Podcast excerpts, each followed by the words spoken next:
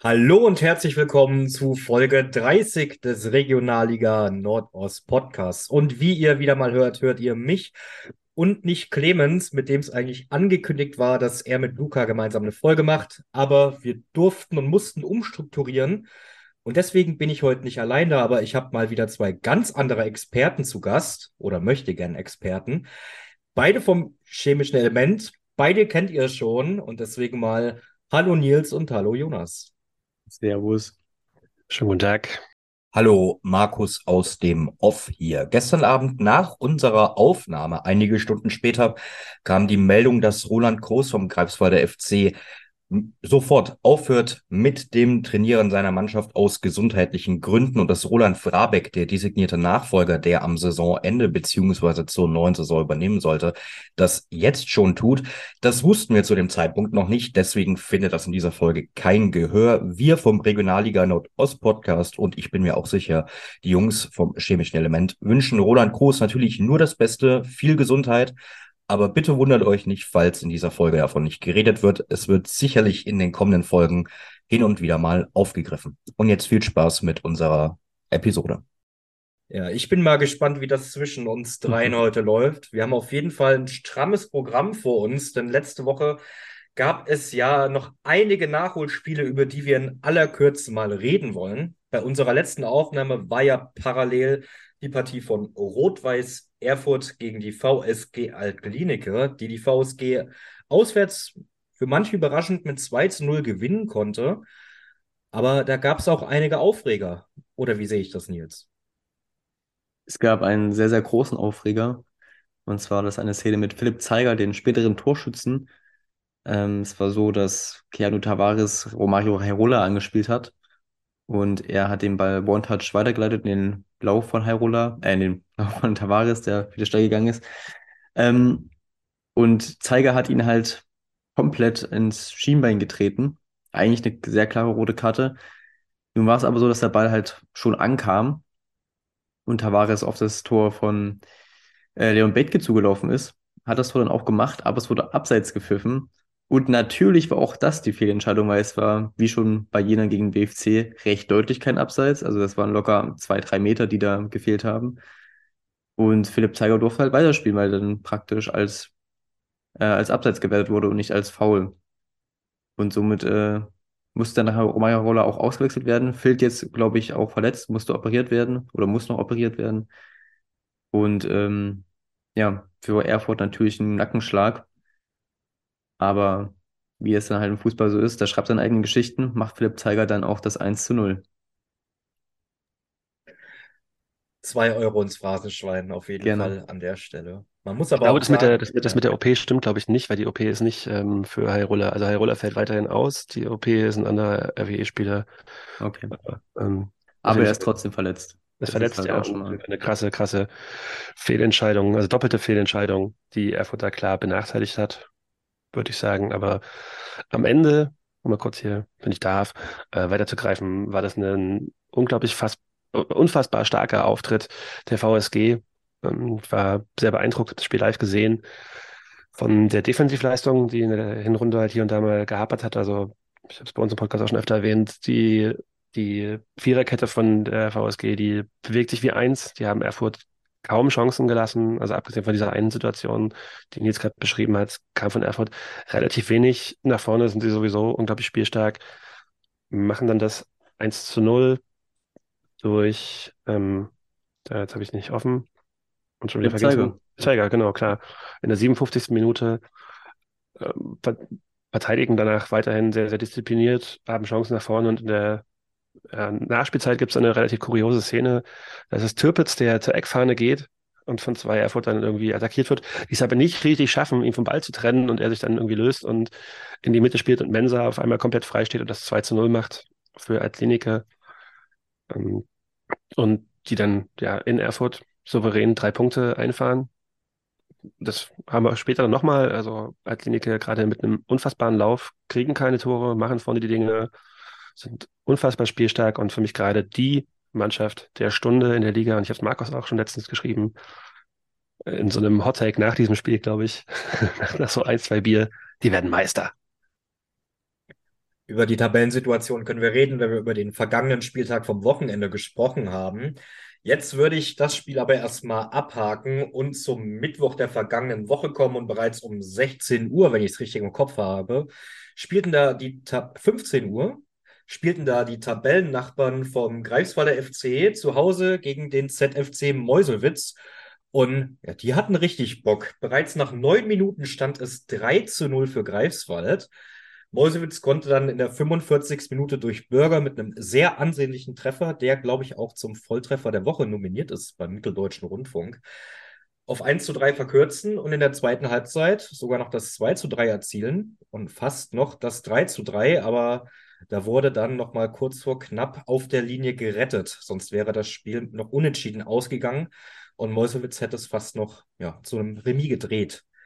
Habt ihr irgendwas zu dem Spiel zu sagen? Ist euch irgendwas Besonderes aufgefallen? Wenn die jetzt komisch guckt, mache ich's. Ähm, ich habe ja stehen, dass das 1 zu 0 ein schmeichelhafter Strafstoß war. Dann das, also die Mäusewitz hat überhaupt nicht geschafft, hinten irgendwie rauszuspielen und immer wieder desolate Fehlpässe im eigenen Drittel gespielt und deswegen ähm, Greifswald eingeladen, die das relativ souverän am Anfang, also innerhalb von fünf Minuten drei Tore zu schießen und dann ist nach zehn Minuten das Spiel eigentlich gelaufen. Benjamin hätte danach sogar noch äh, weiter auf 4 zu 0 stellen können und dann kommt die zweite Halbzeit und auf einmal schwimmt Greifswald. Ist auch kein Wunder, sind ja in der Ostsee. Äh, total. Und Mäusewitz zeigt ein ganz anderes Gesicht das Tor von Luca Bürger ist wirklich zum Traumtor nominiert, also zum Volltreffer der Woche nominiert. Das ist so ein bisschen, also das, ich, Ich glaube meine, nicht, dass das das gelesen so, zu haben. ich meine, ich meine nicht, dass das unbedingt so gewollt war, wie er da den Ball irgendwie in den Boden tritt und dann, also das ist halt so ein, wenn er den so gewollt hat, Chapeau, aber eigentlich sieht das eher aus, aber den Ball nicht richtig trifft, er springt auf und dann über den Torhüter ins lange Eck. Und am Ende kann Greifswald froh sein, dass sie diese drei Tore-Führung nach starken zehn Minuten nicht noch verspielt haben. Und der ZFC mit zwei Gesichtern in Halbzeit 1 und Halbzeit 2 auch sehr, sehr bezeichnend. Das hat sich dann am Sonntag noch fortgesetzt. Kommen wir noch drauf. Ja, zu dem Spiel habe ich dann auch nichts mehr. Wir können dann direkt auf zwei andere Mannschaften kommen, die auch unter der Woche im Einsatz waren. Und da ist euer Team dabei, denn Energie Cottbus schlug ebenfalls am Mittwoch die BSG Chemie Leipzig mit 2 zu 0. Und da würde ich euch einfach mal das Wort komplett überlassen. War es denn verdient für Energie? Ja, natürlich. Also Heimspiel gegen Energie immer schwierig, außer man ist Altkliniker im Moment. Ähm, ich finde trotzdem, wir haben kein schlechtes Spiel gemacht, über die 90 Minuten gesehen.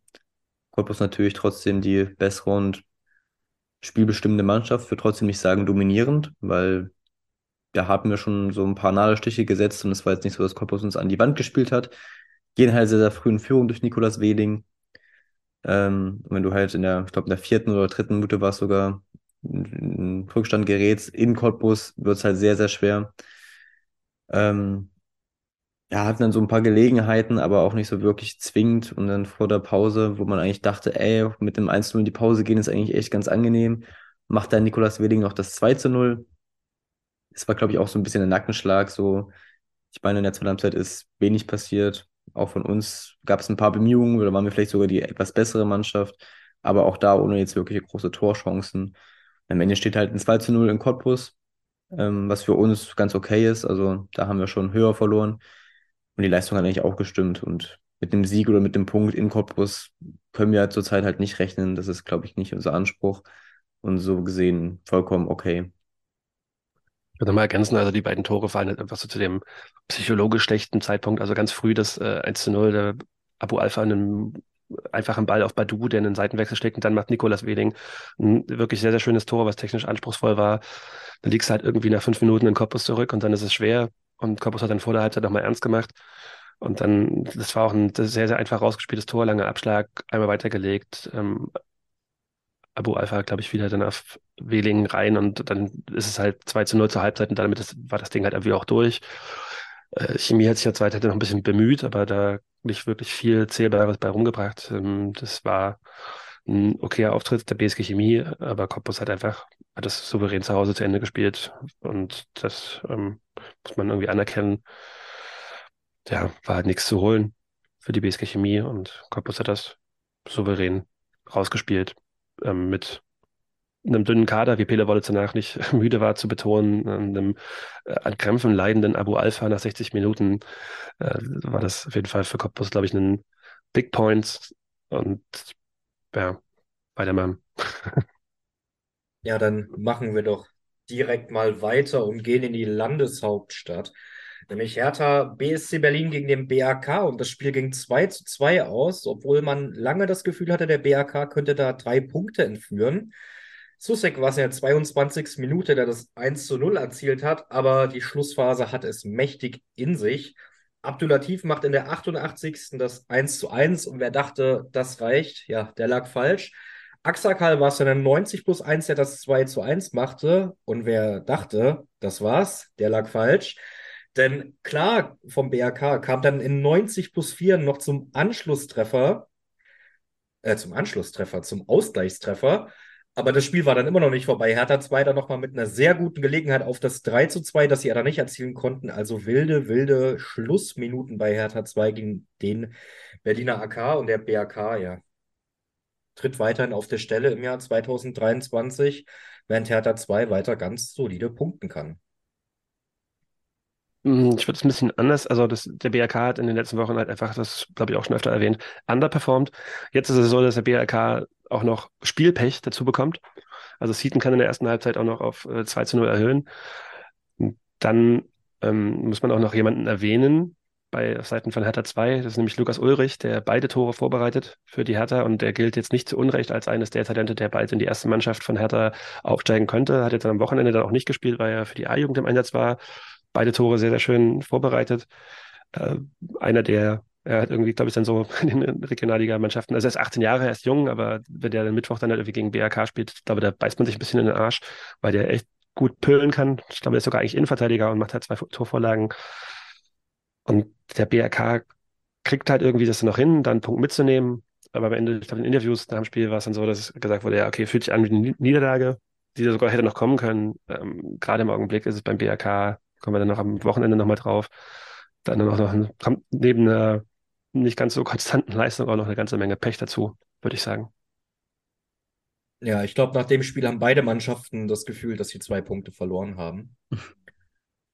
Aber gut, dann würde ich sagen, wir gehen zum letzten Nachholer in unserer Speedrunde. Und da gewann Germania Halberstadt überraschend hoch mit 4 zu 0 gegen den FSV Luckenwalde. Und da war es der Mann, dessen Namen ich immer falsch ausspreche. Liani? Ja? Ich, ich, ich würde nicht alles aussprechen. Okay. Gut, dann liegen wir immerhin beide falsch, wenn es nicht stimmt. Hat er nämlich drei Tore erzielt in einer Partie, wo es nach 32 Minuten 2 zu 0 stand. Da war es erst angesprochene Liani, der das 1 zu 0 erzielen konnte. Und quasi ja, eine Zeigerumdrehung, zwei Zeigerumdrehungen später gab es einen Elfmeter für Germania Halberstadt, den Pfeiffer dann verwandelt hat. Dann war es wieder Liani in der 65.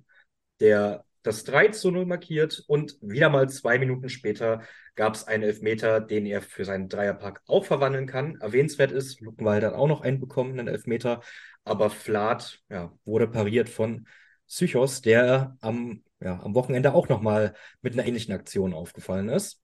Und so gewinnt Germania Halberstadt sehr hoch gegen Luckenwalde, ja, die sich wahrscheinlich was ausgerechnet hatten gegen irgendwo einen direkten Konkurrenten gegen den Abstieg. Nicht unerwähnt darf, darf man lassen, dass der Plumpe die Latte trifft. Mhm. Drink. Der äh, am Ende, also im Interview nach dem Spiel hat in, äh, Braune, also der Trainer von Luckenwalde, auch noch gesagt, dass er überhaupt nicht weiß, war, wie das zu dieser Nicht-Performance kam. Ähm, kann man auch verstehen in Anbetracht der Spiele vorher und jetzt auch danach. Unerklärliche, unerklärliches Spiel von Luckenwalde, die da komplett verpennt haben gegen eines der ja, schlechtesten Teams der Liga irgendwie was auf den Platz zu bringen. Und also Halberstadt mit einem eigentlichen Befreiungstag, der am Wochenende dann, soweit können wir schon vorgreifen, wieder je beendet wurde. Unser glücklicher Mithilfe des Schiedsrichters Hust. Gut, da kommen wir erst später zu. Nils, hast du noch was zu dem Spiel zu sagen? Ansonsten gehen wir zum Freitagabend. Nicht wirklich. Es war einfach eine Liani-Show, der vor kurzem in der Verbandsliga gespielt hat. Und es hat mich danach überrascht, dass Halberstadt jetzt gar nicht mehr so weit hinter Lichtenberg ist. Die sind jetzt irgendwie, will nicht sagen, die kommen jetzt, weil tun sie nicht. Aber die sind gar nicht mehr so weit weg vom drittelsten Platz. Schön, dass du Lichtenberg ansprichst. Du legst mir natürlich da was vor, denn Lichtenberg 47 war beteiligt an der ersten Partie des 22. Spieltags, über die wir reden dürfen. Und die haben bei Jonas Wunschmeister der VSG Altlinike gespielt und 3 zu 0 verloren. Beim Premierenspiel von Rudi Raab, dem neuen Coach an der Seitenlinie der Lichtenberger. Und da war es mal wieder Gergi, der früh ein Tor erzielen konnte, einer der besten Spieler der VSG in dieser Saison, diesmal per Kopf, wenn ich es richtig im Kopf habe. In der zweiten Halbzeit war es dann Türpitz, der auch schon beim Nachholer gegen Erfurt positiv aufgefallen ist, der das 2 zu 30 Minute machen konnte. Und wer sonst, Uden durfte auch mal wieder treffen, der seinen sehr, sehr starken Run im Jahr 2023 mit dem 3 zu 0 in der 85. Minute krönen konnte. Lichtenberg, hm, No-Show. Das Muratik Masterclass ist nicht mehr da.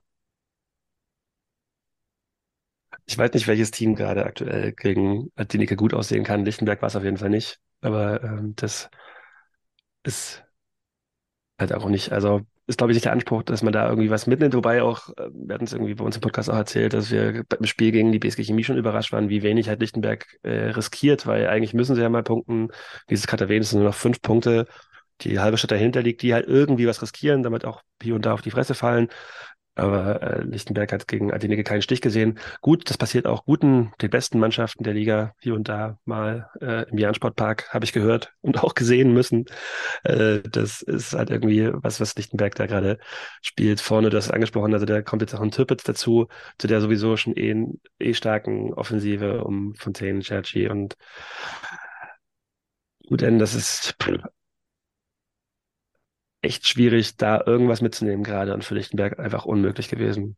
Mehr habe ich zum Spiel auch nicht zu sagen. Nee, kann ich mir auch nur anschließen. Ich glaube, gegen eine Klinike, gerade auswärts, kann man mal verlieren. Auch gerne mal 4-0. Ähm, daher für Rudi Raab noch alles drin, auch wenn Carsten Heiner an diesem Freitag den Raab geschlagen hat. Klemme ist nicht da und ihr übernehmt hier die Wortwitze. Vielen Dank dafür. Ja, nur um das nochmal kurz einzuordnen, ihr sagt es ganz richtig, Lichtenberg ist auf dem drittletzten Tabellenplatz. Auf Germania Halberstadt sind es noch fünf Punkte Vorsprung. Aber zum ersten potenziellen Nicht-Absteiger sind es sieben Punkte zu, zum FSV Luckenwalde. Und naja, minus 18 Tore sind sie schlechter oder 18 Tore ist die Tordifferenz schlechter. Also effektiv sind es dann doch wohl eher acht Punkte momentan. Da muss Lichtenberg schnell das Ruder rumreißen mit Steuermann Rudi Raab. Und die nächsten Wochen könnten für Lichtenberg auch, ja, die nächsten drei Spiele sind zu Hause gegen Luckenwalde, dann zu Hause gegen Babelsberg und dann in Meuselwitz. Also ich glaube, danach ist man in Lichtenberg dann auch schlauer, ob der neue Trainereffekt irgendwas gebracht hat. Wenn man aus den drei Spielen wieder ähnlich, wenn man da ähnlich auftritt wie jetzt die letzten Wochen und keine Tore schießt und am besten im schlimmsten Fall noch welche kassiert, dann sehe ich Lichtenberg da auch irgendwie eher noch darum kämpfen, dass sie nicht von Halberstadt eingeholt werden, als dass sie halt irgendwie nach oben kommen. Also hm, Lichtenberg hat ja vor der Saison schon lange gesagt, dass die, dass werden. Und äh, das ist äh, wird schwer. Und ich glaube, in, in drei Wochen oder ja, drei Wochen, vier Wochen sind wir schlauer ob da noch irgendwas, da noch Licht brennt in Toschke oder nicht. Ja, das ist ja auch was, das Clem und ich vor ein paar Wochen angesprochen haben, bevor Muratik gefeuert wurde, dass jetzt die Wochen der Wahrheit für Lichtenberg kommen. Und keine Gegentore kassieren ist gut. Wir haben die drittschlechteste Abwehr nach gefangenen Gegentoren, das sind schon 47. Nur TB mit 64 und Halberstadt mit 51 sind schlechter. Also mal gucken, ob sie die Abwehrprobleme unter Rudi Raab in den Griff kriegen können. Und ja, andererseits die VSG mittlerweile auf Platz 4, 39 Punkte, fünf weniger als Erfurt bei gleich vielen Spielen. Vielleicht geht da nach oben doch noch was. Generell diese Saison. Viele Mannschaften, die zwischenzeitlich mal echt geschwankt haben, sind jetzt unter den Top 5. Eigentlich Apropos, alle außer Erfurt. Apropos 5, äh, also sie haben jetzt fünf Spiele in Folge gewonnen und alle zu null. Also das ist gerade ein Lauf. Ähm, meine, in der Hinrunde gab es immer dieses, ja, die kriegen es nicht hin, irgendwie zwei Spiele in Folge zu gewinnen und Ausrutscher, die man sich nicht erklären konnte. Ich meine, gut, auch dieses, die, dieses Jahr ging auch los mit einem 1 zu 1 gegen Halberstadt, was man jetzt äh, retrospektiv überhaupt nicht erklären kann. Aber seitdem läuft's da in Rand Berlin und äh, die VSG. Ich meine, ich bin, Carsten Heine ist ein total erfahrener Trainer, die sind vorne unglaublich stark und wenn sie hinten die Stabilität reinkriegen, sehe ich da irgendwie ja, einen, einen durchaus konkurrenzfähigen Player, der halt irgendwie auf Ausrutscher der Teams vorher vorne warten muss, also vor allem auf Erfurt. Aber ich bin da ein bisschen hyped von. Also ich gucke denen gerne zu, auch wenn es ansonsten keinen interessiert. Äh, es ist eine durchaus ansehnliche Spielweise, die auch effizient ist mittlerweile. Da sind wir mal gespannt, was die nächsten Wochen bei der VSG bringen werden. Am Freitagabend gab es noch ein anderes Spiel, ja, ein anderes Berliner Duell und zwar TB, das Tabellenschlusslicht verliert abermals, diesmal gegen Viktoria Berlin und das, obwohl sie mal ein Tor geschossen haben. Mit 1 zu 0 gingen sie frühen Führung durch Damelang in der fünften Minute, aber nur drei Zeigerumdrehungen später war es Tuglo, to, Uglo, Toglo? Tuglu? Tuglu? Wo ist Klemme, wenn man ihn braucht? Ja, ist wirklich so. Oh Mann. Ähm, ich hätte mehr im Phonetikkurs in der Uni aufpassen sollen. Naja, auf jeden Fall fällt dann das 1 zu 1 und es gab ja da schon einige Chancen für Viktoria, bevor das Tor überhaupt gefallen ist. Also die ersten 10 Minuten, da ging es gut zu im Mommsen-Stadion. Und nach 16 Minuten war es dann Phil Harris, der Viktoria mit 2 zu 1 in Führung bringen konnte. Und in der 40. Minute war dann der Halbzeitstand, auch der Pausenstand, nämlich Gel markiert da das 3 zu 1 für das Auswärtsteam von Viktoria Berlin, die ihren beeindruckenden Run, gemessen daran, wo sie im Jahr 2022 standen, auch weiter fortführen im neuen Jahr. Die sind momentan noch echt sehr hot. Ja, neben ein Klinike vermutlich das Team der Stunde aktuell. Ähm, TB ist jetzt vielleicht nicht unbedingt der Gradmesser, aber nach einem Frühdrückstand sehr gut und sehr schnell zurückgekommen. Das Spiel dann souverän gedreht und nach Hause gefahren. Und ja, ich glaube, die werden jetzt nach unten nichts mehr zu tun haben, nach oben aber auch nichts mehr. Die werden jetzt so sich im Mittelfeld einpendeln. Und ja, ich glaube, das ist auch der Anspruch nach dem letztjährigen Abschieben, den großen Umbruch. Äh, ja, haben sich auch wieder gefangen, waren ja in der Hinrunde auch sehr, sehr schwankend und jetzt äh, eben anscheinend etwas eingespielter und konstanter. Ich hatte Viktoria auch Anfang der Saison ein bisschen höher auf dem Zettel, als sie dann im Endeffekt in der Hinrunde gelandet sind. Jetzt natürlich ähm, bestätigen sie meinen Eindruck von vor der Saison. nee, ernsthaft. Ähm, das zweite Mal in Folge kriegt das TB nicht hin, also verliert TB nach 1 zu 0 Führung mit 1 zu 3, noch mal kurz erwähnt haben. Äh, die trotz Choreografie und äh, ganz viel Elan, Trainerwechsel und einen kompletten Umbruch in der Mannschaft ist bei TB jetzt nach dem nach der Winterpause, ich glaube, wie viele Punkte haben sie geholt? Ein im 0 zu 0 gegen den BRK und jetzt wieder vier Niederlagen in Folge. Da ist nicht viel zu holen. Deswegen würde ich das von Viktoria jetzt auch nicht ganz so hoch hängen, obwohl sie jetzt drei Spiele in Folge gewonnen haben und sich quasi sagen, ein bisschen da unten raus mausern. Ähm, wie weit es nach oben geht, das mag ich jetzt irgendwie nicht zu beurteilen, weil dafür sind die letzten drei Spiele also klar, da gab es dieses klare 3 zu 0 in Chemnitz, dann gewinnen sie gegen Babelsberg, über die wir später noch mal ein bisschen ausführlicher sprechen müssen. Und jetzt ein 3 zu 1 bei TB. Würde ich alles nicht zu hoch hängen. Hm, mit Kütschentaris auf jeden Fall und mit ähm, Mai, der jetzt neu dazugekommen ist, ein paar Spieler, die vorne pölen können. Wie, wie nachhaltig das alles die nächsten Wochen wird, bin ich mal gespannt. Zumal es jetzt irgendwie, glaube ich, auch die nächsten Wochen für die, wir spielen jetzt am gegen Greifswald, dann beim BFC und dann zu Hause gegen Halberstadt. Ja, mal gucken, wie es die nächsten Wochen weitergeht für die. Das ist nicht, also ich kann ich immer noch nicht einschätzen, das habt ihr ja auch schon tausendmal bei euch äh, gesagt, Markus. Sieht jetzt mal ganz gut aus, aber ob sie das halten können, bin ich skeptisch. Und TB ist abgestiegen, was sagt ihr? Eigentlich schon, ja.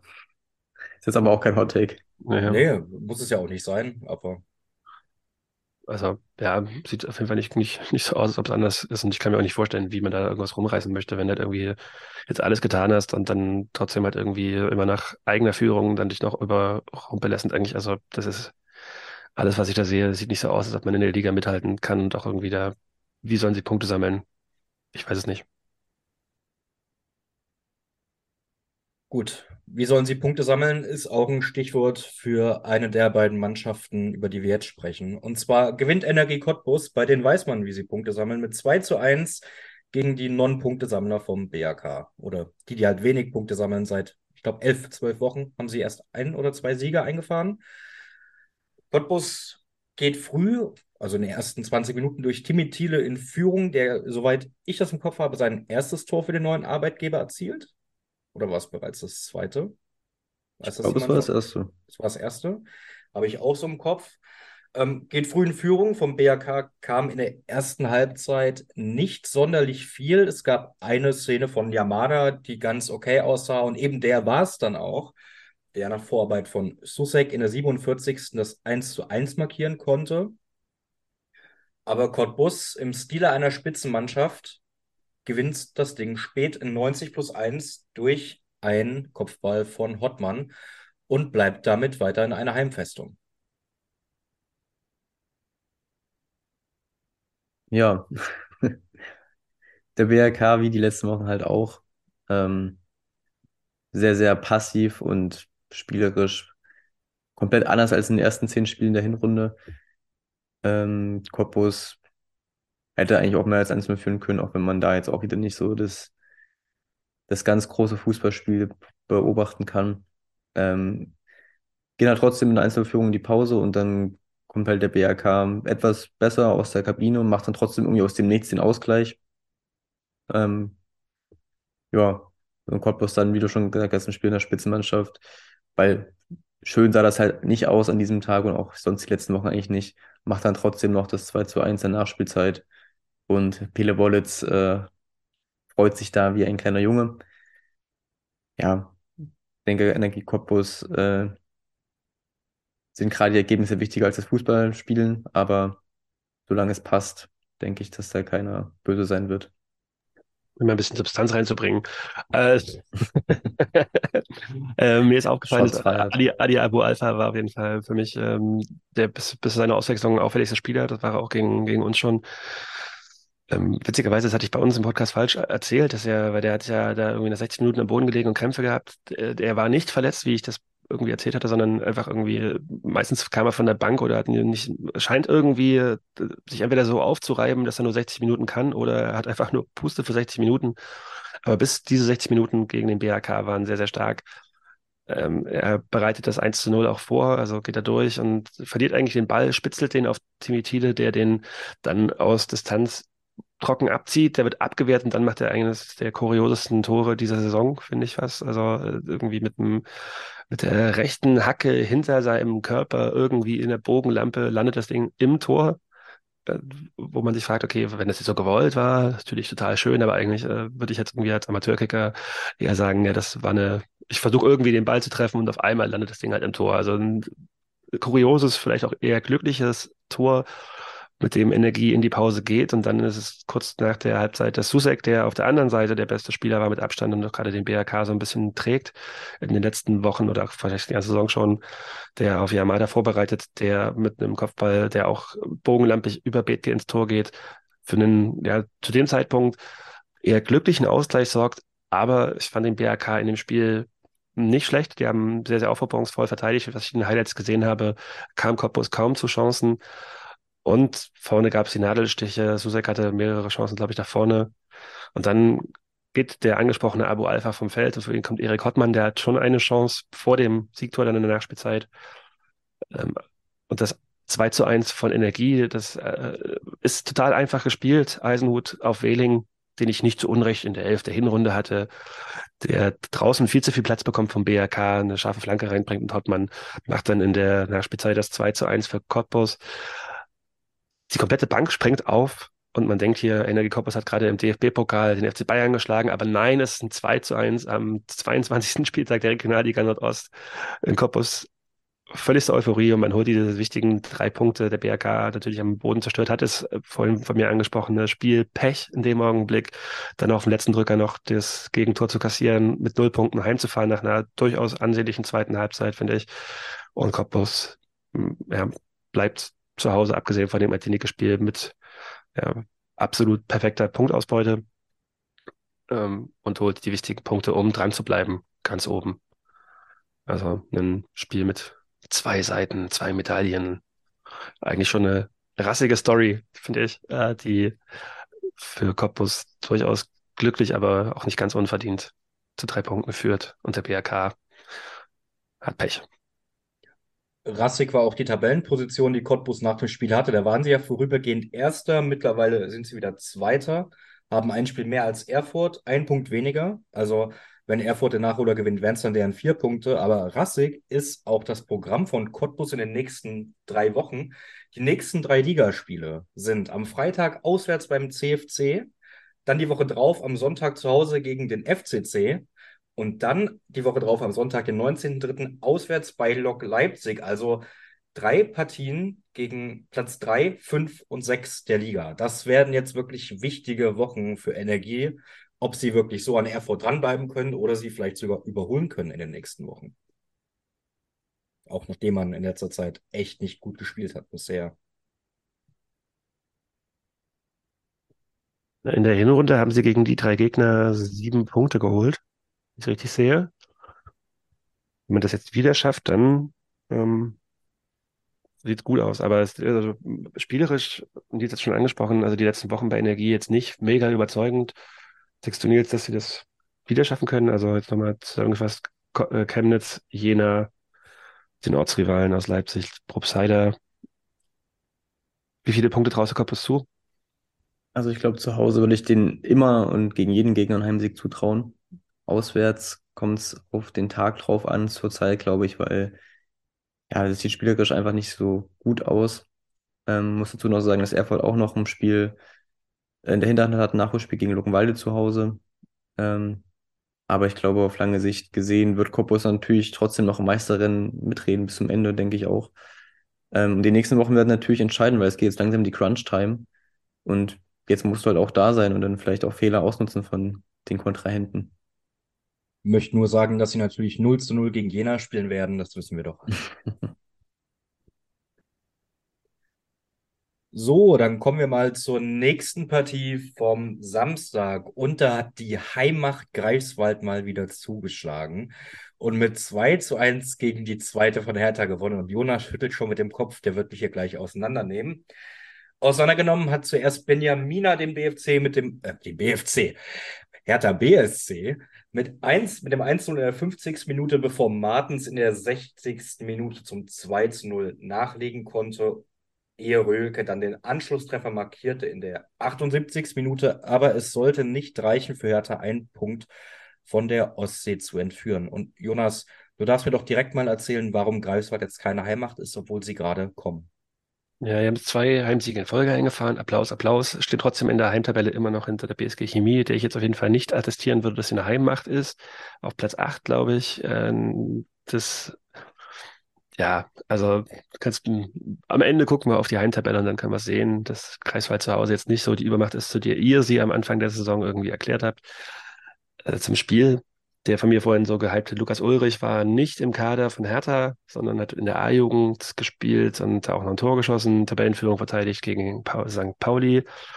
Äh, für Greifswald ging es so äh, bescheiden los, denn Yannick Bandowski, Stammspieler in der Verteidigung, musste früh runter.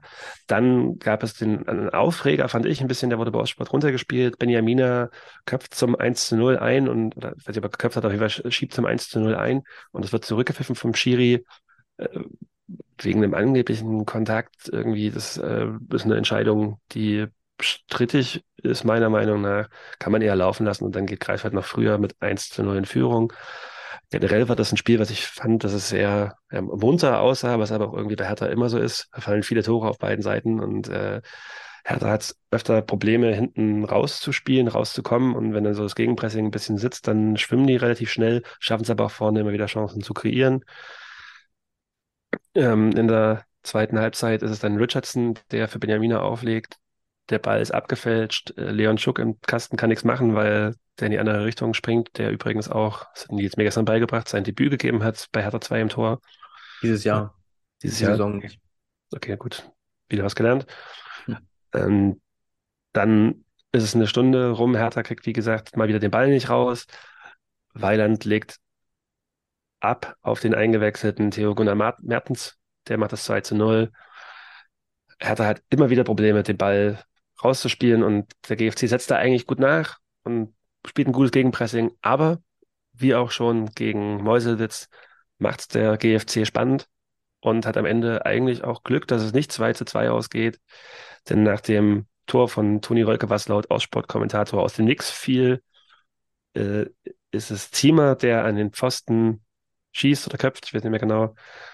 Und also Hertha hat auf jeden Fall die Chance noch auszugleichen. Also Greifswald scheint mit Führung nicht richtig gut umgehen zu können oder da fehlt die Mentalität, ich weiß nicht genau, aber hintenrum äh, ist da in Greifswald nicht so stabil, wie es sein sollte. Trotzdem jetzt mit zwei Siegen gegen direkte Konkurrenten und macht sich da im Abstiegskampf Luft. Also Greifswald äh, steht jetzt, ich glaube, nur noch einen einzigen Punkt hinter Hertha, wenn ich es richtig im Kopf habe. Genau. Fünf Punkte Vorsprung auf Mäusewitz, die auf dem schwierigen Platz 15 stehen, holen wichtige Punkte, haben auch das da unten im, ja, im letzten Drittel der Tabelle das mit Abstand bessere Torverhältnis, positiv sogar mit plus eins. Ähm, also, wie wir alle vor der Saison gesagt haben, mit dem Abstieg werden sie nichts zu tun haben, außer einer. äh, dann wird es auch, glaube ich, weiterhin so bleiben. Jetzt sechs wichtige Punkte geholt. Ähm, ich weiß gar nicht, wie es für die weitergeht. Ich bin jetzt die nächsten Wochen bei Victoria als nächstes. Victoria, genau, dann gegen TB und Babelsberg. Also das sind jetzt auch nochmal so drei Wochen, wo man, wenn man dann mal so ja, vier, fünf Punkte holt, dann kann man da, glaube ich, auch schon mal langsam für die nächste Saison planen, würde ich behaupten. Oder Markus? Ja, es kommt halt ganz darauf an, wie viele Mannschaften aus der dritten Liga runtergehen und ob sich der Meister in der Relegation durchsetzen kann. Wie gesagt, ich bin der Meinung, zwei steigen auf jeden Fall ab. Vielleicht sogar drei. Also ich würde fast schon sagen, Platz 15 könnte reichen. Das ist ja der erste potenzielle Abstiegsplatz. Platz 14 ist ja auf jeden Fall gesichert. Und 15. ist momentan Mäusewitz. Und wie du es ganz richtig gesagt hast, die haben fünf Punkte Vorsprung mit einem viel besseren Torverhältnis. Aber Hertha 2, wenn man jetzt so auf die Tabelle guckt, dann sieht das gar nicht so gut aus, wie man das vielleicht dachte oder denkt, bevor man sich das ansieht. Die sind ja nur ein Punkt vor, Greifs, vor eben Greifswald mit einem schlechteren Torverhältnis und dementsprechend auch nur sechs Punkte vor Mäusewitz. Also ich würde jetzt beide noch nicht als gerettet zählen. Also da die Situation ist vielleicht nicht so angespannt wie anderswo in der Liga wie in anderen Tabellenregionen vor allem.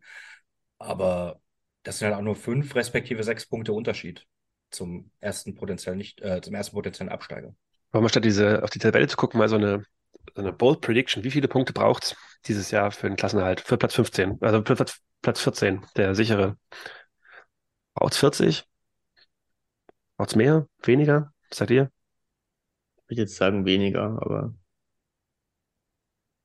habe ich jetzt Also nicht wir können nur kurz, also, also Mäusewitz, äh, aktuell steht auf dem Tabellenplatz 14 Luckenwalde, 21 Spiele, das heißt 13 haben sie noch mit 23 Punkten. Mäusewitz auf Platz 15 mit 22 Punkten aus 22 Spielen.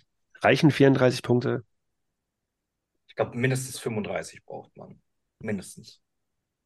Vielleicht schon 36. Okay. Hm.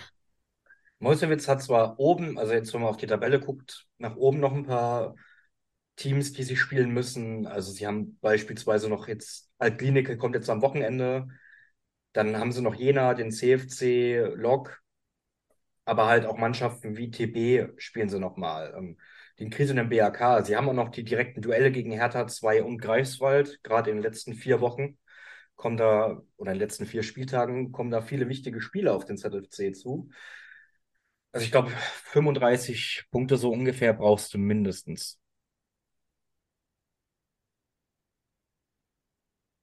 Ich würde sagen, brauchst sogar vielleicht noch ein paar mehr, weil ich denke, dass die drei da unten sich nicht mehr so weit bewegen werden. Man würde mit äh, 38 Punkten für Platz 14 gehen, um mal hier auch mal Zahlen in den Raum zu schmeißen. Markus notiert das alles ganz äh, akribisch und wir werten es dann in der Rückrunde Review aus. Ja, das sehen wir nochmal, ob wir das da auswerten. Nils, hast du noch was zu den beiden Mannschaften oder so zu sagen zur Tabellensituation? Nee, ich glaube, es könnte, also ich kann mir vorstellen, dass es auch ein Steckenrennen wird, dann da unten Abstiegskampf, aber ist jetzt noch zu früh, um da die Prediction zu sagen. Ich sehe da jetzt noch nicht alle so, so stark punkten, dass alle 40 Punkte erreichen um den Dreh. aber wird man sehen. Gut, dann kommen wir eben mal zu einer Mannschaft, die schon über 40 Punkte hat. Das Schneckenrennen um den ersten Platz, das ist es nicht. Erfurt marschiert weiter durch die Liga und gewinnt mit 1 zu 0 im Topspiel gegen den CFC und ist dadurch wieder Tabellenführer nach dem 22. Spieltag. Ja, in dem Spiel, in dem sie früh in Führung gehen, ist es Ballo in der dritten Minute, der das 1 zu 0 markiert. Und dann fand ich, was ich in den Highlights so gesehen habe, war es ein erfrischender Kick, wie ich so oft und so gern sage, wo der CFC auch seine Chancen hat, die aber nicht gut genug ausspielen kann in einem Spiel, das meiner Meinung nach gut und gerne auch unentschieden ausgehen könnte. Was natürlich noch erwähnenswert ist, hier ist der zweite Ausfall, den Jonas schon mal vorhin angeteasert hat. Denn Beak von Rot-Weiß Erfurt ist es, der sich den Mittelfuß gebrochen hat und ich meine, zehn Wochen fehlen wird. Nils, wenn du zum letzten Spiel schon nicht so viel zu sagen hattest, dann darfst du gerne hier mal das Zepter in die Hand nehmen. Ja, das Spiel beginnt eigentlich mit einem großen Tor hat eigentlich das Spiel entscheidet, würde ich so sagen, weil Jakubow musste absolut nicht rauskommen, total unnötig. Und Erfurt nutzt halt diese Chance. Und der Rest ist für mich eigentlich, ja, also man hat es leider natürlich nicht ganz gesehen, weil ich kein Funke-Kunde bin, aber es sah schon eher nach einem 0-0 aus. Ähm, Christian Tiffert hat danach auch gesagt, dass es für ihn eigentlich eher 0-0 war und man hätte auch noch Chancen gehabt, äh, zum Ausgleich zu kommen. Aber ich glaube, das war schon eigentlich ein eher schwaches Regionalligaspiel und gerade für die Erwartungshaltung für so ein Spiel ähm, war das schon deutlich schwach. Aber auch hier vielleicht wieder im Stil einer Spitzenmannschaft gewinnt Erfurt das dann halt und bleibt oder erobert sich den Spitzenreiterplatz wieder zurück und darf weiter vom Aufstieg träumen. Mir ist schlecht, mir ist einfach schlecht. Jonas, sag du doch was, bevor ich hier abkotze. Also ich kann erstmal selber abkotzen, denn äh, kann noch ein bisschen Nähkästchen plaudern. Es war 13.50 Uhr am Samstag und ich dachte, okay, ey, Spiel geht 14 Uhr los, wird auch 100 Pro im NDR irgendwie übertragen und schrieb Nils völlig euphorisch, geil, guck mal das Spiel. Weil ich wahrscheinlich im Regionalliga Nordost-Podcast letzte Woche nicht, auch nicht zugehört habe und dann meinte Nils, nee, das läuft bei Funke und dann war ich so, ey, euer Scheiß Ernst, das Spiel jetzt irgendwie keine 5 Euro für bezahlt, äh, bisschen angepisst, dann irgendwie sehr eng geklotzt äh, Nils hat sich, glaube ich, äh, alternativ Zwickau gegen Bayreuth angeguckt, was jetzt auch nicht so schlecht war. Gerade für Scouting für die nächste Saison kann man das Spiel vielleicht auch mal schon mal ein bisschen teasern.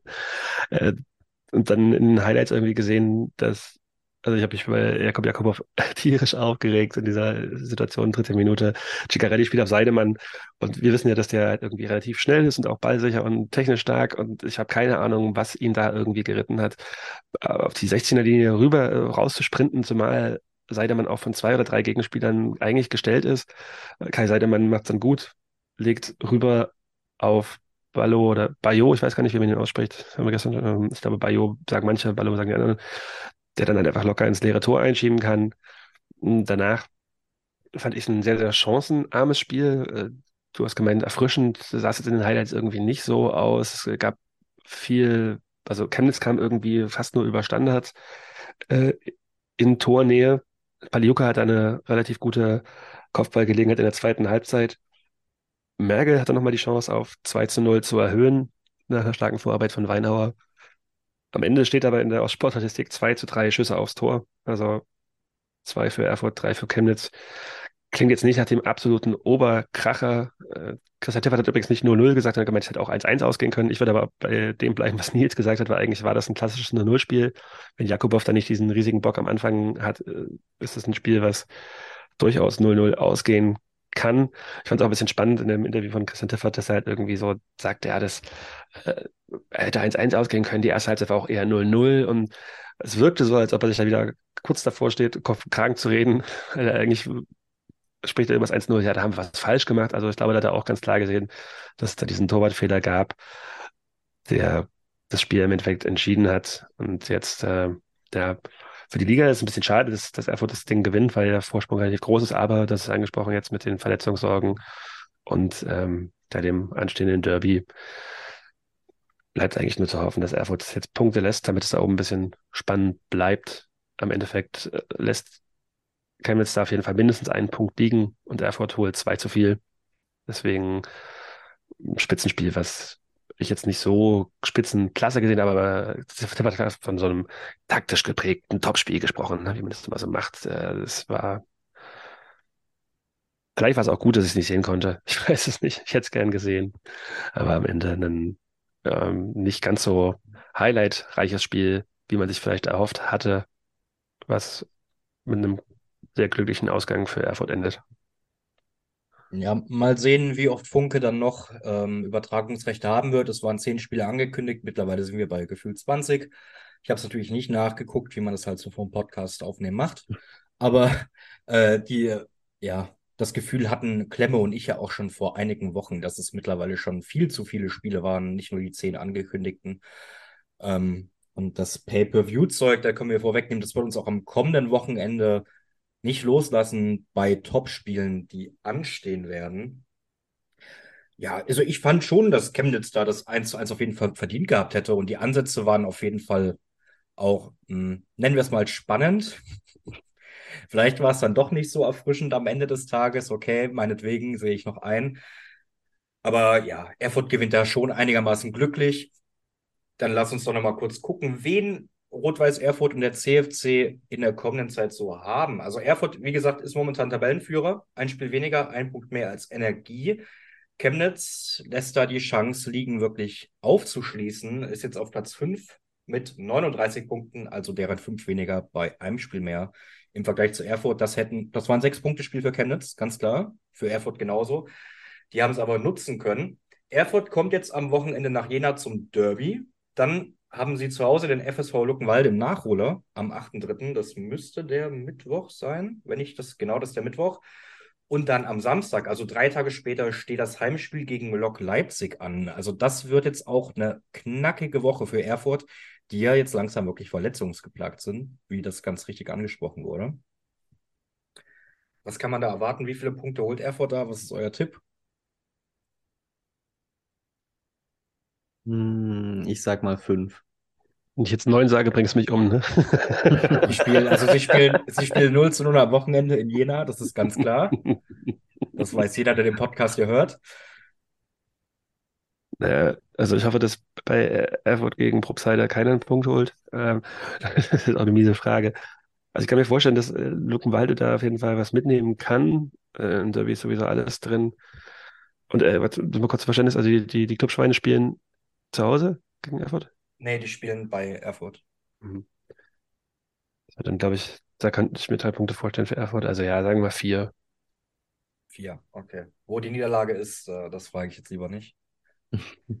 ähm, und der CFC auf der anderen Seite, die haben jetzt ein Mammutprogramm bis zum 17.03., die nächsten drei Spiele. Am Freitag empfangen sie Energie Cottbus. Über das Spiel werden wir nachher nochmal ganz kurz reden. Dann geht es zur BSG am kommenden Sonntag, also die Woche drauf, am 12.03. Und dann wieder am Freitag, den 17.03. zu Hause gegen Jonas, Mannschaft der Stunde, gegen die VSG Alpinike. Und dann, das kann man auch erwähnen, fünf Tage später spielen sie gegen Erzgebirge Aue, also im Pokal. Da gibt es wirklich einiges zu sehen in Chemnitz oder auch nicht. War das eine Frage? Ich weiß nicht, ob ihr vielleicht noch was dazu sagen wollt. Ja, also, Wie viele Punkte holen die da? Genau. Ja? Hm. Highlight-Wochen auf jeden Fall in Karl-Marx-Stadt. Generell bei vielen Mannschaften Highlight-Wochen. Mhm. Also, das ist die Liga, das ist halt einfach die beste Liga aller Zeiten. Jede Woche ist ein Highlight. Champions ja. League des Ostens. So. Gut, dann lasst uns mal weitergehen. Und dann gehen wir mal nach Brandenburg zum, ist das dann auch das kleine Brandenburg-Derby? Ostsport hat es als den kleinen Klassiko Brandenburgs bezeichnet. Und Markus Tischer hat es auch Derby genannt. Also. Äh, wir müssen irgendwann mal eine Bonusfolge machen und einfach nur darüber reden, was ein Derby ist und was nicht und den Begriff erstmal. Derbys finden nur innerhalb von einer Stadt statt. Du bist doch ein bisschen doof, bist du. ja, ja, das Derby Gatekeeping geht weiter. Auf jeden Fall gewinnt Luckenwalde ihr zweites Brandenburg Derby in diesem Jahr oder so. Nachdem sie schon vor einigen Wochen Energie Cottbus zu Hause schlagen konnten, musste jetzt das kriselnde Babelsberg 03 dran glauben. Die unterlagen mit 3 zu 1. Till Plumpe hat zur Abwechslung mal nicht Pfosten und Latte getroffen, sondern das 1-0 markiert in der siebten Minute. Und dann gab es kurz vorm Pausenpfiff noch den Doppelschlag. Erst ist es Golnack in der 42. das 2 0 markiert, bevor Flath es diesmal vom Elfmeterpunkt besser macht als gegen Halberstadt und das 3 zu 0 macht. Babelsberg, da kam so gut wie gar nichts oder nicht viel Ertragreiches. Mit dem Anschlusstreffer oder dem Ehrentreffer zum 1 zu 3 in der 85. durch Genschel. Aber es gab bei einem Luckenwalder Tor ja eine ganz gewisse Szene, die Jonas dazu aufgerufen hat, erstmal bei Colinas Erben nachzufragen, ob das Tor denn zählen darf. Was war denn da los? Genau, es geht um das 2 zu 0 durch Golnack und ähm, da gab es ein, eine Situation im Mittelfeld, bei der Hoffmann Plumpe fault. Und dann rennt der Schiedsrichter, dessen Namen ich gerade natürlich nicht notiert habe, äh, schon in die Richtung von Hoffmann und will ihm eigentlich gelb zeigen, doch ähm, Becker reagiert gedankenschnell und führt den Freistoß schnell aus auf Golnack, der nicht im Abseits steht, aber freien, freien Lauf hat und zum 2 zu 0 einschiebt. Danach ganz große Diskussionsbedarf, vor allem beim Sportfreund Daniel Frahn, der sich auch noch die gelbe Karte abholt. Und ähm, das Ding ist, dass es bis vor einer ganzen Zeit war so, dass wenn eine Karte gezeigt wird, also ist das Spiel unterbrochen. Das heißt, der Schiedsrichter hat auch sich an die Brusttasche gegriffen und es sah so aus, okay, er zeigt jetzt Hoffmann gelb. Dann gingen die Babelsberger Spieler davon aus, das Spiel ist unterbrochen, doch Becker spielt, wie gesagt, schnell weiter und da gibt es eine Regeländerung, die mir die, der liebe Studinger Alex Feuerherd was von Colinas Erben nochmal so bei Twitter geschickt habt. Denn, und ich zitiere jetzt einfach mal kurz hier, Entscheidet sich der Schiedsrichter, einen Spieler zu verwarnen oder des Feldes zu verweisen, wird das Spiel erst nach Abschluss des Verfahrens für diese Disziplinarmaßnahme fortgesetzt. Was ich gerade beschrieben habe. Also eigentlich ist das Spiel unterbrochen, bis die Karte gezeigt wird. Doch neuer Zusatz. Es sei denn, das Team, das das Vergehen nicht begangen hat, also in dem Fall Luckenwalde, führt den fälligen Freistoß, Freistoß schnell aus und kommt so zu einer klaren Torchance, ehe der Schiedsrichter mit dem Verfahren für die Disziplinarmaßnahme begonnen hat. In diesem Fall wird die fällige Verwarnung, der fällige Feldverweis bei der nächsten Spielunterbrechung ausgesprochen. So, jetzt ist halt die Frage, die man sich stellen kann, ist das Greifen des Schiedsrichters an die Brusttasche schon das äh, Einleiten des, der Disziplinarmaßnahme oder nicht? Sonst vielleicht die Babelsberger gesehen oder sie haben keine Ahnung von der Regel. Im Endeffekt denke ich, dass es im Sinne des Sports ist, dass in dem Augenblick, wenn ähm, Becker die Möglichkeit hat, diesen Freistoß schnell auszuführen, ist es also im Sinne der gefaulten Mannschaft, schnell weiterzumachen. Und er hat es natürlich perfekt gemacht. Luckenwalde markiert das 2 zu 0, hat keinen Nachteil durch das Foul von Hoffmann. Und dann äh, sehe ich das halt irgendwie quasi sagen, als so einen, im Sinne des Spiels Auslegung, beziehungsweise auch, es ist ja auch in den Regeln festgeschrieben, dass das äh, vollkommen in Ordnung so geht, wie das Spiel weitergelaufen ist und der Schiedsrichter da jetzt nichts verkehrt gemacht hat. Man kann dann noch weiter darüber reden, habe ich auch noch mal kurz diskutiert mit den Colinas Erben, weil die gelbe Karte, die es danach für Hoffmann gab, ähm, eigentlich, ja, steht dann danach noch, handelt es sich bei dem Vergehen um das Vereiteln einer offensichtlichen Torchance, wird der fehlbare Spieler verwarnt. Wurde mit dem Vergehen ein aussichtsreicher Angriff verhindert oder unterbunden, wird der fehlbare Spieler nicht verwarnt. Also quasi sagen, wird dann die gelbe Karte zurückgenommen, wenn, wie in dem Fall, halt ein klarer, eine klare Torchance, beziehungsweise in dem Fall sogar ein klares Tor gegeben wurde. Kudias Almans begründet, dass das Verhalten von Hoffmann halt quasi sagen nicht ballbezogen war, also ein äh, ja, grobes Foul war, deswegen die gelbe Karte auch in Ordnung geht. Long story short, das Verhalten vom Schiedsrichter ist in der Situation durchaus regelkonform gewesen und wie ich finde auch im Sinne des Spiels, dass Babelsberg halt einfach, also dass alle Babelsberger aufhören zu spielen, weil sie denken, okay, der gibt mir jetzt gelb, Becker halt einfach schnell schaltet und das weiterspielt, äh, ist halt einfach ein Versagen von Babelsberger Defensivseite aus, was sich aber auch perfekt einreiht in dieses ganze Spiel, um mal kurz noch vorwegzugreifen, vielleicht weil Markus Ziesch hat selber gesagt, das war die schlechteste Halbzeit unter seiner Leitung. Und äh, vielleicht auch mal kurz an den äh, Trainerexperten zu geben. Wie lange kann sich Markus Ziesche denn noch halten, Markus? Ich finde das irgendwie unterhaltsam, dass er sagt, das war die schlechteste Halbzeit unter seiner Leitung. Äh, die zweite Halbzeit gegen Erfurt war jetzt auch nicht gerade sehr gut. Und so viele Halbzeiten, manchmal auch zwei im einen Spiel, sieht man in letzter Zeit bei Babelsberg 03 sehr, sehr oft. Also das sieht wirklich ganz schlecht aus. Und, ja, die Euphorie, die sie gerade am Anfang entfachen konnten, ist auch komplett verflogen. Ich weiß nicht, wie lange Zische noch machen darf, ich bin ehrlich. Also wir, wir haben darüber geredet, dass eventuell Hertha 2 und Greifswald noch unten reinrutschen könnten oder zumindest noch lange nicht gesichert sind. Babelsberg hat nur einen Punkt mehr als Hertha 2. Das sieht mittlerweile ganz, ganz schlecht aus und auch ganz anders als bei Viktoria Berlin, die knapp vor ihnen stehen. Also da zeigen die beiden Trends in komplett unterschiedliche Richtungen. Und es sind nur sieben Punkte auf Meusewitz. Ja, sie haben viel besseres Torverhältnis, aber wenn das so weitergeht, kann Babelsberg da wirklich reinrutschen, wie es Klemme auch vor ein paar Wochen schon gesagt hat, wo ich eigentlich noch meinte, nee, kann ich mir jetzt nicht vorstellen. Aber nach dem Auftritt ist Babelsberg momentan, nee, TB ausgeschlossen, die schlechteste Mannschaft der Liga von der Form. Nils, dein Lieblingsverein? Ich glaube, der BRK ist noch ein bisschen ärmer dran, aber Babelsberg ist da in ähnlichen Gefilden, denke ich. Ja, kann man schon so sagen. Ähm, kurz, kurz noch zum Freistoß. Ich kannte die Regel nicht. Wir haben ja gestern auch im Podcast schon diskutiert. Bastian kannte sie auch nicht. Ähm, ich finde sie halt total sinnvoll eigentlich, logischerweise, weil wenn du halt die gefaulte Mannschaft bist, warum solltest du dann diesen Freistoß nicht schnell ausführen, ausführen dürfen? Ähm, der Ostsport-Kommentator hat es ein bisschen ja, komisch gesagt. Er meinte, dass es regelkonform ist, aber moralisch und situativ äh, fragwürdig ist, das so laufen zu lassen. Und da äh, denke ich mir, das ist halt ein schnell ausgeführter Freistoß und es ist moralisch und situativ verwerflich, wenn man die AfD wählt, aber so einen fucking schnellen Freistoß auszuführen, ja gut, also wenn es halt regelkonform ist, dann ist es halt so.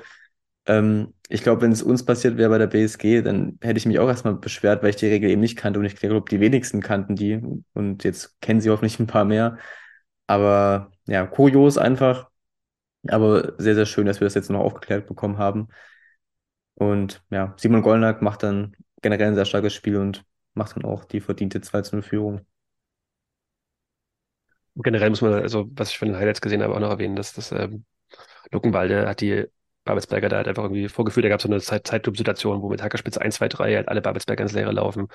Und Luckenwalde da auf jeden Fall echt richtig, richtig gut aussah. Ähm, jetzt das erste Mal zu Hause gegen Babelsberg gewonnen, ever. Äh, Im kleinen Brandenburg Klassiko. äh, war eine, also, ähm, Michael Braun heißt er, ne? Äh, dann nach dem Spiel auch gesagt, das war die richtige Reaktion auf dieses, äh, diese Non-Performance gegen Halberstadt.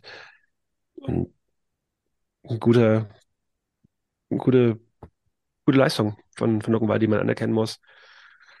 Die sich da unten auf jeden noch ein bisschen Luft machen auf die, die ja, ganz gefährlichen Plätze 16, 17 und 18 noch ein Spiel weniger haben.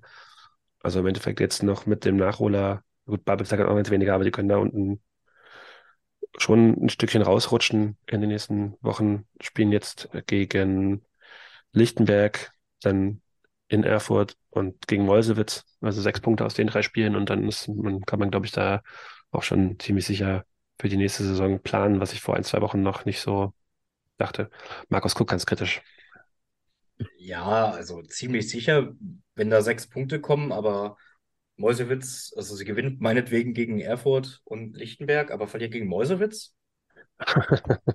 Also dann, die müssen halt das Spiel gegen Meusewitz gewinnen. Das, da sind auch wieder Wochen der Wahrheit äh, oder Highlight-Wochen in Luckenwalde angekommen. Ähm, weiß ich jetzt nicht. Also sicher ist da, glaube ich, niemand momentan von den Mannschaften.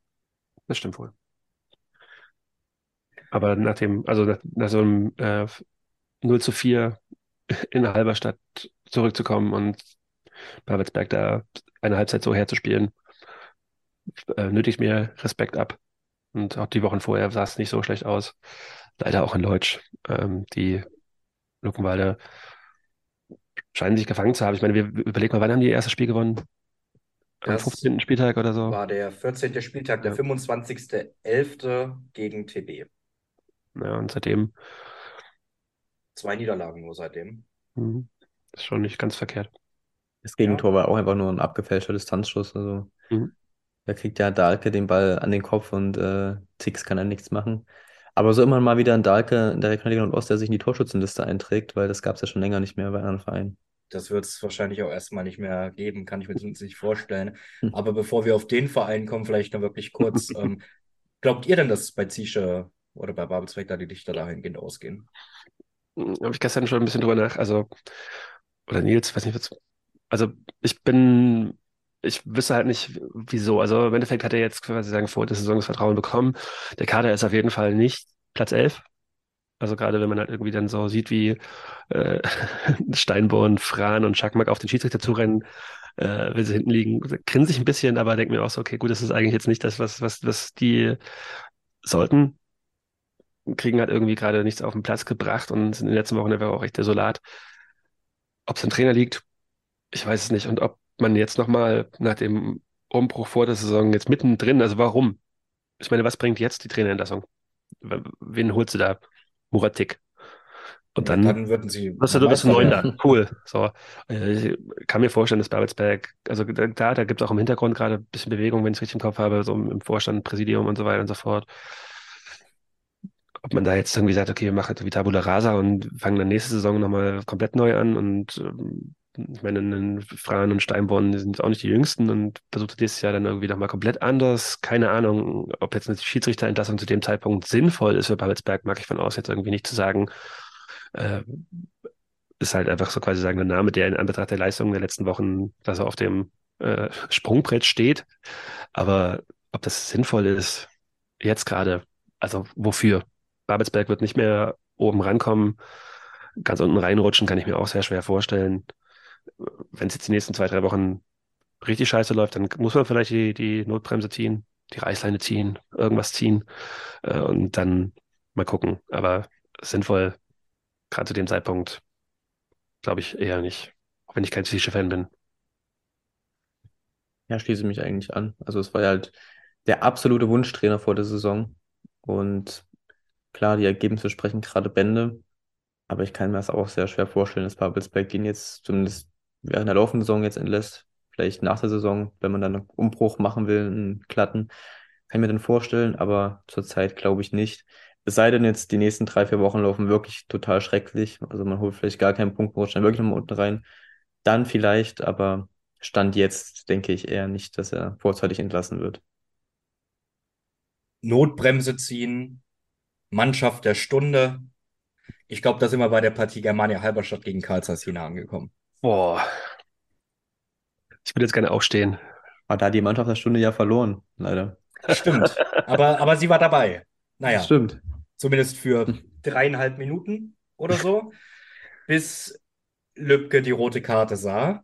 Äh, in einer Szene, über die wir gleich nochmal reden müssen. Bevor wir das aber tun, Verkamp läuft an, ja, an zwei Leuten vorbei, wird dann getackelt. Es gibt die glattrote Karte in der vierten Minute und ein Elfmeter für Karl Zeiss Jena. Und Sichos, wie schon unter der Woche, konnte sich mal wieder beweisen als Elfmeterkiller. Muyomo tritt diesmal an und verschießt, also den, man kann jetzt schon sagen, den nächsten Elfer dann gegen Erfurt am Wochenende, den tritt Verkamp wieder. Aber dennoch kommt es dann nur fünf Minuten später zum wahrscheinlich schönsten Eigentore der Regionalliga Nordostgeschichte, vielleicht sogar in der Geschichte des deutschen Fußballs. Auch wenn da Konstant Jakpa damals in, bei Hannover 96 was dagegen hat. Moyomo schließt ab. Zichos pariert den Ball, beziehungsweise lässt ihn prallen. Moyomo will wieder zum Ball gehen und dann kommt Renner. Und man sagt immer, zieh beim Pressschlag durch. Und oh my, hat der Mann durchgezogen. Ein satter Schuss ins eigene Tor von der Strafraumkante. Etwas, das man auch schon ja, eigentlich so nie gesehen hat bei Halberstadt, vor allem nicht aufs eigene Tor. Dann äh, dachte sich ja Muyomo, komm, ich muss jetzt wirklich mal den, Elf den verschossenen Elfmeter wieder gut machen. In der 18. Minute macht er dann das 2 zu 0, bereitet das 3 zu 0 von Lemmel vor, macht das in der 23., in der 27. das 4 zu 0 und in der 44. Minute krönt jedes auch seine starken letzten Wochen mit einem Tor nach guter ja, Vorlage von Maxi Kraus. Und das war das Spiel eigentlich. Denn in der Halbzeit 2 gab es nochmal eine Gelegenheit von Kraus. Jener hat dann Kräfte geschont für das anstehende Derby an diesem Wochenende und gewinnt mehr als souverän mit 5 zu 0. Nachdem ich mal wieder 0 zu 0 getippt habe. Und das bleibt auch so, bis sie nicht mehr gewinnen. So, dann lasst uns doch mal kurz über die Elfmetersituation reden. Ich glaube, der Elfmeter ist unstrittig für alle hier. Schön, dass ihr parallel nickt. Das habt ihr sehr gut gemacht. Dann reden wir doch mal über die rote Karte. Nils, ist es eine? Aber ich finde, es ist auf jeden Fall keine Fehlentscheidung, da rot zu geben. Ähm, ich finde halt dafür, dass es halt die dritte Spielminute ist und da läuft jetzt noch nebendran jemand mit, kann man da auch ein bisschen mehr Fingerspitzengefühl vielleicht zeigen, dann nur gelb geben. ähm, weil die rote Karte ist halt natürlich schon spielentscheidend. So früh und dann so lange dann in Unterzahl spielen zu müssen gegen KCS Jena ist dann sehr, sehr schwer. Ähm, er gibt halt rot, das ist keine Fehlentscheidung, wie gesagt, das kann man geben, aber gelb wäre auch vollkommen okay gewesen. Und so war es dann doch schon, ja, eigentlich von Anfang an gezeichnet, auch wenn der Elfmeter verschossen wurde, wohin der Weg geht, weil mit zehn Mann praktisch 90 Minuten lang Unterzahl spielen, ist sehr, sehr schwer. Jonas, Fehlentscheidung oder nicht? Bei Rot? Hm, Fehlentscheidung. Also, Nils hat nicht Unrecht. Das Ding ist, also in dem Augenblick ist halt, gibt es halt zwei Fragen. Also die Frage eins ist, äh, ist es halt eine Notbremse? Und der, ähm, wie heißt der Spieler, der rot gesehen hat? Lübke, Lübke, ja. steht näher zum Tor. Äh, Nico Lübke und damit ja, kann man da schon sagen, okay, er ist der letzte Mann, obwohl halt noch ein Spieler daneben steht. Im Endeffekt ist es sehr, sehr nah vom Tor. Und dann ist halt die Frage, ist es rot in dem Augenblick, weil im 16er die Regelung so besagt, dass quasi sagen, in dem Fall alle Strafen eins runterregelt werden, damit es diese berühmte Dreifachbestrafung nicht mehr gibt, seit äh, zwei, drei Jahren, glaube ich, in etwa. Und dann ist quasi sagen, die Frage, ist die, das Foul von Lübcke ballbezogen oder mannbezogen? Und da würde ich halt irgendwie dazu tendieren, dass er schon eher Richtung Ball geht. Also er berührt ihn auch nicht so zwangsläufig. Ich finde eher, dass die rote Karte kann man geben.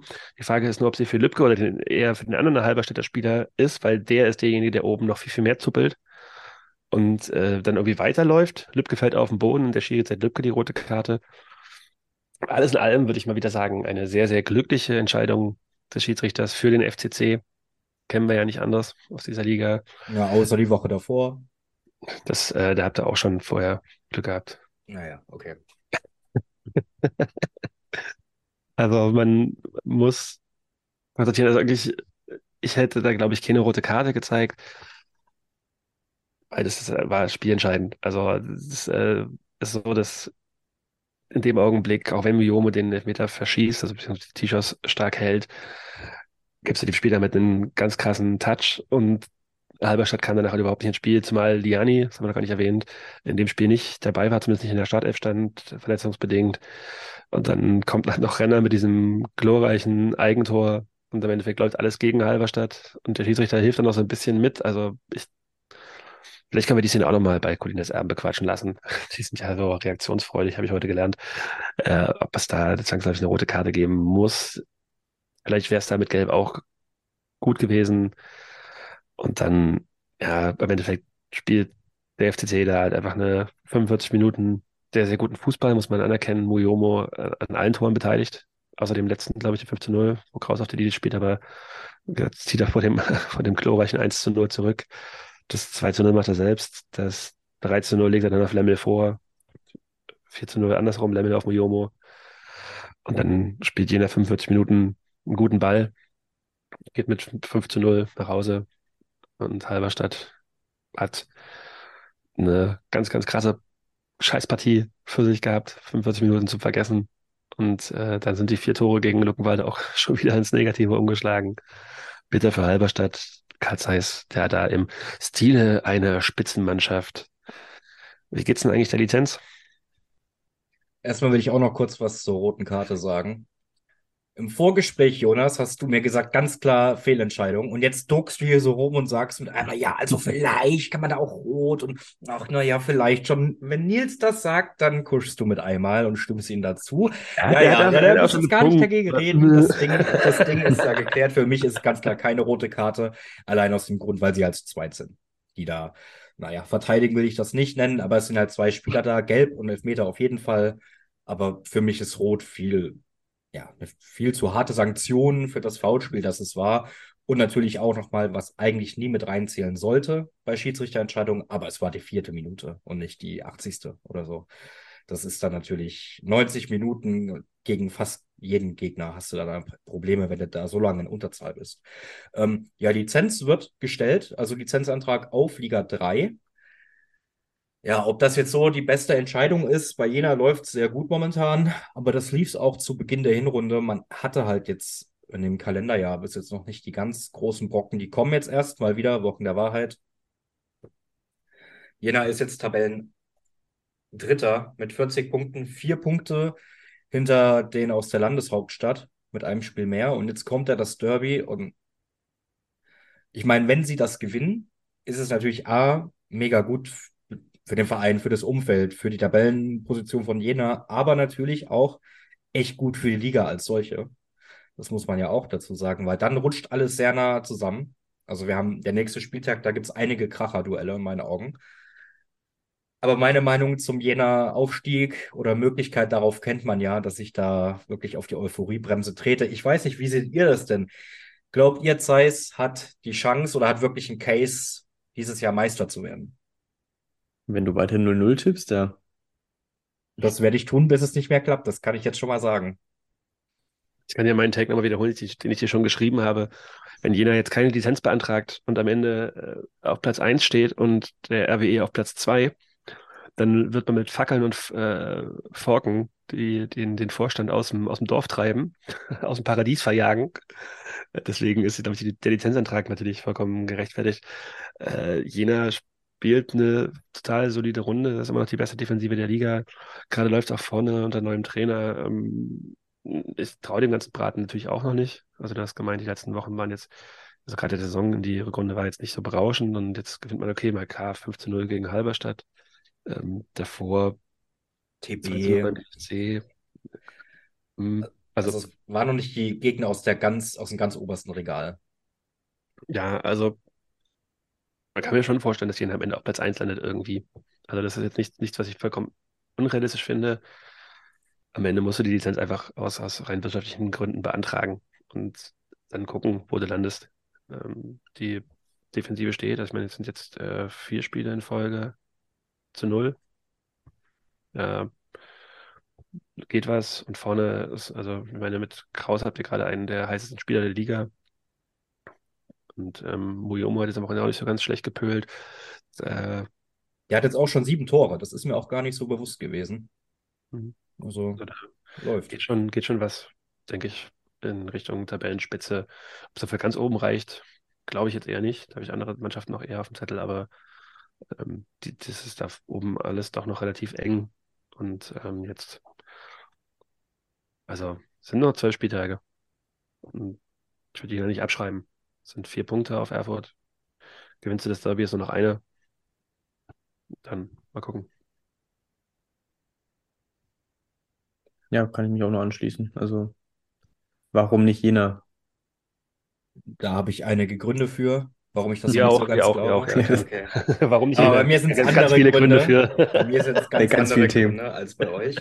Ähm, ja, und von den zwölf Verbliebenen sind die nächsten drei zu Hause gegen Erfurt, auswärts bei Cottbus, zu Hause gegen Chemie Leipzig. Also das ist mein Programm. Und dann kommt der Landespokal.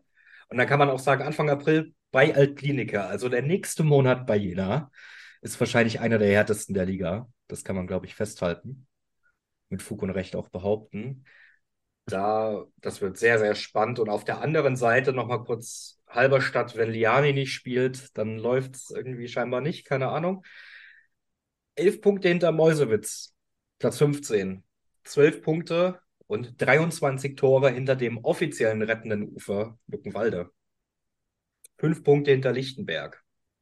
Und die nächsten Gegner wären Lok Leipzig, Hertha 2, Viktoria Berlin und dann TB zu Hause. Überall Wochen der Wahrheit. Überall. Überall. Aber da müssen ja aus den nächsten vier Spielen schon mindestens sieben Punkte holen, wenn sie wirklich eine Chance haben, bei uns zumindest Drittletzter zu werden. Also würde ich sagen. Ja. Nils, du bist heute nicht sehr gesprächig. Was soll ich denn jetzt zu dem Take sagen? Okay, dann lass uns das doch jetzt mal ändern. Jetzt darfst du viel erzählen, weil jetzt geht es wieder um Chemie Leipzig. Endlich. Endlich, genau. Die haben nämlich 3 zu 0 zu Hause gegen ZFC Meuselwitz gewonnen und alle Tore fielen in der zweiten Halbzeit. Erst war es Surek, der von einigen als Fußballgott in diesem Podcast hier bezeichnet wird, nämlich von Jonas. Dann war es Mäder nur drei Minuten später und dann der Ex-Zeiser Dennis Jepel mit dem 3 zu 0 in der 67. durch mal wieder einen Elfmeter. Und was mir immer wieder so auffällt, jede Woche generell, wie viele Elfmeter gibt es in dieser Liga an einem Spieltag? Also das müssen doch irgendwie in allen Ligen die meisten sein, oder? In allen deutschen Profiligen. ist ja unglaublich. Gefühlt schon. Der ja. war auf jeden Fall vollkommen berechtigt. Muss man nicht drüber diskutieren. Das äh, berechtigte Elfmeter, das kennen wir in Jena nicht, deswegen darf Nils jetzt mal loslegen. Ja, die erste Halbzeit, wie man es vielleicht schon erahnen kann, anhand dessen, dass die Tore nur in der zweiten gefallen sind, war die erste Halbzeit ja komplett zum Vergessen für beide Mannschaften. Es war eigentlich ein typisches 0 zu 0 Spiel. Ähm, vielleicht auch dem Wetter geschuldet und dem Rasen, der jetzt nicht besonders gut aussah nach dem schlechten Wetter der letzten Tage und Wochen. Ähm, es etwas besser, aber jetzt auch ohne klare Torchance. René Eckert hatte einmal eine Gelegenheit, wo Lukas Sure kurz vor ihm klärt, sonst kann er da vielleicht auch einschießen. Und so geht es halt mit einem sehr, sehr schwachen Spiel in die Pause. Und ähm, anscheinend hat Miro Jagatic gesagt, schieß doch mal mehr, denn Luka Surek, Fußballgott, hat dann direkt in der 48. Minute technisch anspruchsvoll, würde ich auch schon sagen, äh, per Volley das 1-0 gemacht. Ich glaube, der war noch leicht abgefälscht. Man sieht es aus diesen Ostsport, äh, ja, äh, jetzt habe ich mir das Wort auf. Jetzt Bildern. bin ich, jetzt war ich komplett raus. Man sieht es äh, in der Zeitlupe bei Ostsport nicht so genau. Ähm, aber trotzdem super Schuss. Und dann Benjamin Bernhard als einer der besten Umschaltspieler der Liga leitet dann das 2 zu 0 ein, ähm, wirft auf Florian Brückmann, der dann zuerst ein paar Meter geht und dann den startenden Timo Mauer sieht, der auch ein sehr, sehr starkes Spiel gegen seinen Ex-Verein gemacht hat. Und der sieht dann wiederum in der Mitte den äh, einsprintenden Yannick Meder, der da auch gegen seinen Ex-Verein trifft, äh, zum 2 zu 0. Schöner Spielzug und ich glaube, das ist auch ein bisschen unser Anspruch, wie im Fußball gespielt werden soll, schnell und schnörkellos. Und das 3 zu 0 eigentlich ähnlich ist es wieder dann Florian Brückmann, der mit dem Steckpass auf Timo Mauer und dann äh, ja, hält Felix Mauer, Felix Müller, Timo Mauer an der Schulter, der fällt. Wir haben gestern schon kurz drüber geredet. Es ist nicht der klarste Elfmeter aller Zeiten, aber man kann ihn durchaus geben. Das ist keine Fehlentscheidung. Und dann Dennis Jepel, wie einst gegen den FCK Cesena in der 90. Minute, haut er den in den Winkel. Und ja, die Freude war nicht ganz so groß wie damals, aber 3 zu 0 war dann auch da. Man hätte auch noch vielleicht ein weiteres Tor schießen können. Lukas Huber hätte noch eine Chance, wo aber Justin Fields gut abwehrt. Und dann hat man das eigentlich auch noch relativ entspannt runtergespielt. Die letzten 20 Minuten war jetzt nicht mehr so viel, so viel äh, Lametta wie sonst. Aber so ein 3-0 bei Sonnenschein und Deutschland in der zweiten Halbzeit nimmt man gerne mit und es war ein sehr, sehr schöner Spieltag mal wieder im AKS. Wa- Warum muss eigentlich immer das Chemie-Jena-Spiel aus der letzten Saison aufgegriffen werden? Ich weiß auch nicht, wie ist denn ausgegangen? Äh, ich hab's, äh, habe auch irgendwie Erinnerungslücken. Ich habe seitdem zu viel Bier getrunken. Ich habe jetzt seit einigen Wochen den Take, dass Chemie lange overperformt hat. Stimmt ihr dem eigentlich zu? Mm, Schwierig. Also es waren, also wir hatten, wir hatten, also Ober Oberperform finde ich zu hart. Wir hatten äh, in bestimmten Situationen auf jeden Fall Spielglück, was dann aber auch eine Zeit lang, weil es irgendwie die letzten Wochen nicht so ganz gepasst hat. Also ich meine, gegen äh, Erfurt und besonders gegen Babelsberg oder auch gegen den BFC hätten wir irgendwie auch mehr mitnehmen können. Greifswald, schlimmes Spiel. Ähm, das äh, hat sich da, glaube ich, ausgeglichen. Ich glaube, die Performance ist relativ konstant, jetzt wenn man mal von Altlinika absieht. Ähm, das ist Overperformance finde ich, wie gesagt, zu hart. Es gab halt irgendwie in der Hinrunde bestimmten Spielen hier und da mehr Glück, was dann irgendwie dann bei bestimmten Spielen wieder ver, also weg war. Weswegen wir auch irgendwie ja, da so auf Platz 7, glaube ich, gerade aktuell im soliden Mittelfeld stehen. Äh, aber immer noch ins Meisterschaftsrennen eingreifen können. Ohne Lizenzantrag. Übrigens, um mal kurz auf den Elfmeter zu kommen, da habe ich äh, bei uns in der Gruppe geschrieben, äh, harte FCC-Vibes. Ich den, kann ich sagen, hat den gesehen, so vom Nordheim aus. Und das ist, ist halt so ein, so ein Elfmeter, der, also der, der Verteidiger geht da relativ schlimm zur Sache und äh, kommt oben an Timo Mauer, der halt ein Kopf kleiner ist, ran, der lässt sich fallen. Ähm, Und wir hatten es jetzt irgendwie bei uns im Podcast zweimal, also mit Lukas Surek bequatscht und auch mit Tarek Reinhardt gestern, diese, diese Elfmeter, wo halt irgendwie oben im Oberkörperbereich halt so Kontakt entsteht. Da tun sich selbst Fußballer schwer, ob das jetzt ein Foul ist oder nicht. Geht mir auch immer so, wenn ich, wenn ich zugucke, okay, gut, reicht dieses leichte, ich lege jetzt den, den, den Arm auf die Schulter und drücke so ein bisschen, reicht das? Ist es ein Foul? Wenn, wenn halt irgendwie der, der Kontakt nur minimal am Fuß da ist, dann sagen alle, klar, ey, total easy peasy Elfmeter. Wenn halt aber ein kopfgrößerer Spieler halt so den Arm drauflegt und so drückt, im vollen Sprint reicht das eigentlich auch und ist vielleicht sogar effizienter, als irgendwie da im Fußbereich rumzutreten. Nur ist es dann halt nicht so die ganz glasklare äh, Entscheidung auf Elfmeter, die man da geben muss, kann. Ähm, nach dem Studium der Bilder würde ich auch auf Elfmeter tendieren. Im Stadion selbst war ich halt so, das ist schmeichelhaft. Natürlich das hört man selten von dir, dass du sowas sagst, sonst hast du die Fanbrille ja. immer ganz doll aufgesetzt.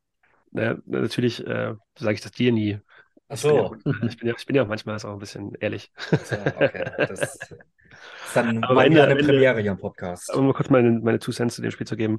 Äh, die erste Halbzeit war wirklich zum Vergessen auf beiden Seiten. Meuselwitz hatte relativ viele Torannäherungen durch Standards. Wirklich gefährlich wurde es dabei nicht. Aber ich habe schon hier und da mal gedacht, okay, mh, hm, kommen gar nicht ins Spiel.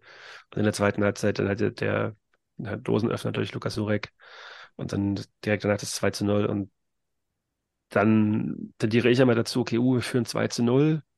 In der 50. Minute habe ich noch ein bisschen Angst. Und nach dem Elfmeter war das 20 Minuten lang ähm, ja, feiern. Ähm, feiern mit den Freunden aus Frankfurt, die auch noch da waren. Und dann äh, war das halt irgendwie so ein easy peasy, drei Punkte an einem Sonntagabend in Leutsch. Und das, wie Nils meinte, dann auch am Ende strahlen im Sonnenschein. Kann man gerne so mitnehmen. Meuselwitz war wieder mit zwei Gesichtern nach einer guten ersten Halbzeit in der zweiten dann doch sehr stark eingebrochen. Heiko Weber war auf der Pressekonferenz danach auch so, keine Ahnung, was da wieder passiert ist. Hat auch gemeint, ich kann jetzt auch gar nicht viel sagen, ich muss es mal intern aufarbeiten. Und ich meine, es gab so die erste Halbzeit gegen Greifswald und jetzt die zweite, äh, die erste, Quatsch, die zweite Halbzeit gegen uns, die beide komplett konträr waren zu den anderen Spielsituationen. Also Mäusewitz kriegt gerade die Konstanz nicht rein und geht aus einer englischen Woche mit, kann ich, wir haben die ähm, gut, äh, gut, das Unentschieden gegen Cottbus davor, aber halt mit einem Punkt aus drei Spielen. Eher, denke ich, mit einem schlechten Gefühl raus. Gut, der Punkt gegen, gegen Energie war ein Achtungserfolg, aber auch in Überzahl lange Zeit, glaube ich, ne? Und jetzt dann äh, gegen Greifswald eine Husche abgeholt und in Leutsch untergegangen. Nicht so die, der aufsteigende Ast für Meuselwitz möchte nur kurz festhalten, dass Surek die fünfte Gelbe gesehen hat und dementsprechend weniger Fußballgott-Vibes durch Leutsch nächste Woche versprüht werden können. Macht er auch gar nicht in Leutsch, macht er in Berlin. Ja, es ist mir schon Oder klar, nicht? dass sie in Berlin spielen. ähm, auf der anderen Seite ist Reitel, der die fünfte Gelbe gesehen hat und auch Schätzle wird mir hier angezeigt beim Kicker. Dann gucken wir doch nochmal kurz, gegen wen Chemie die nächste Woche spielt. Nächste Woche, wie angesprochen, in Berlin beim BAK am Sonntag. Die Woche drauf, dann Wochen der Wahrheit, zu Hause gegen Chemnitz und dann am 18.03. haben wir schon angesprochen bei Karl Zeiss Jena und Anfang April ist mal wieder Derby. Scheinbar das einzig wahre Derby in dieser Liga, weil kann ja nur einer Stadt sein. Was sagen die Berliner Mannschaften dazu? gegen Lok Leipzig. Wie viele Punkte holt ihr aus den nächsten vier Spielen? Alle. Elf. Hm, 10, 0-0 gegen Jena.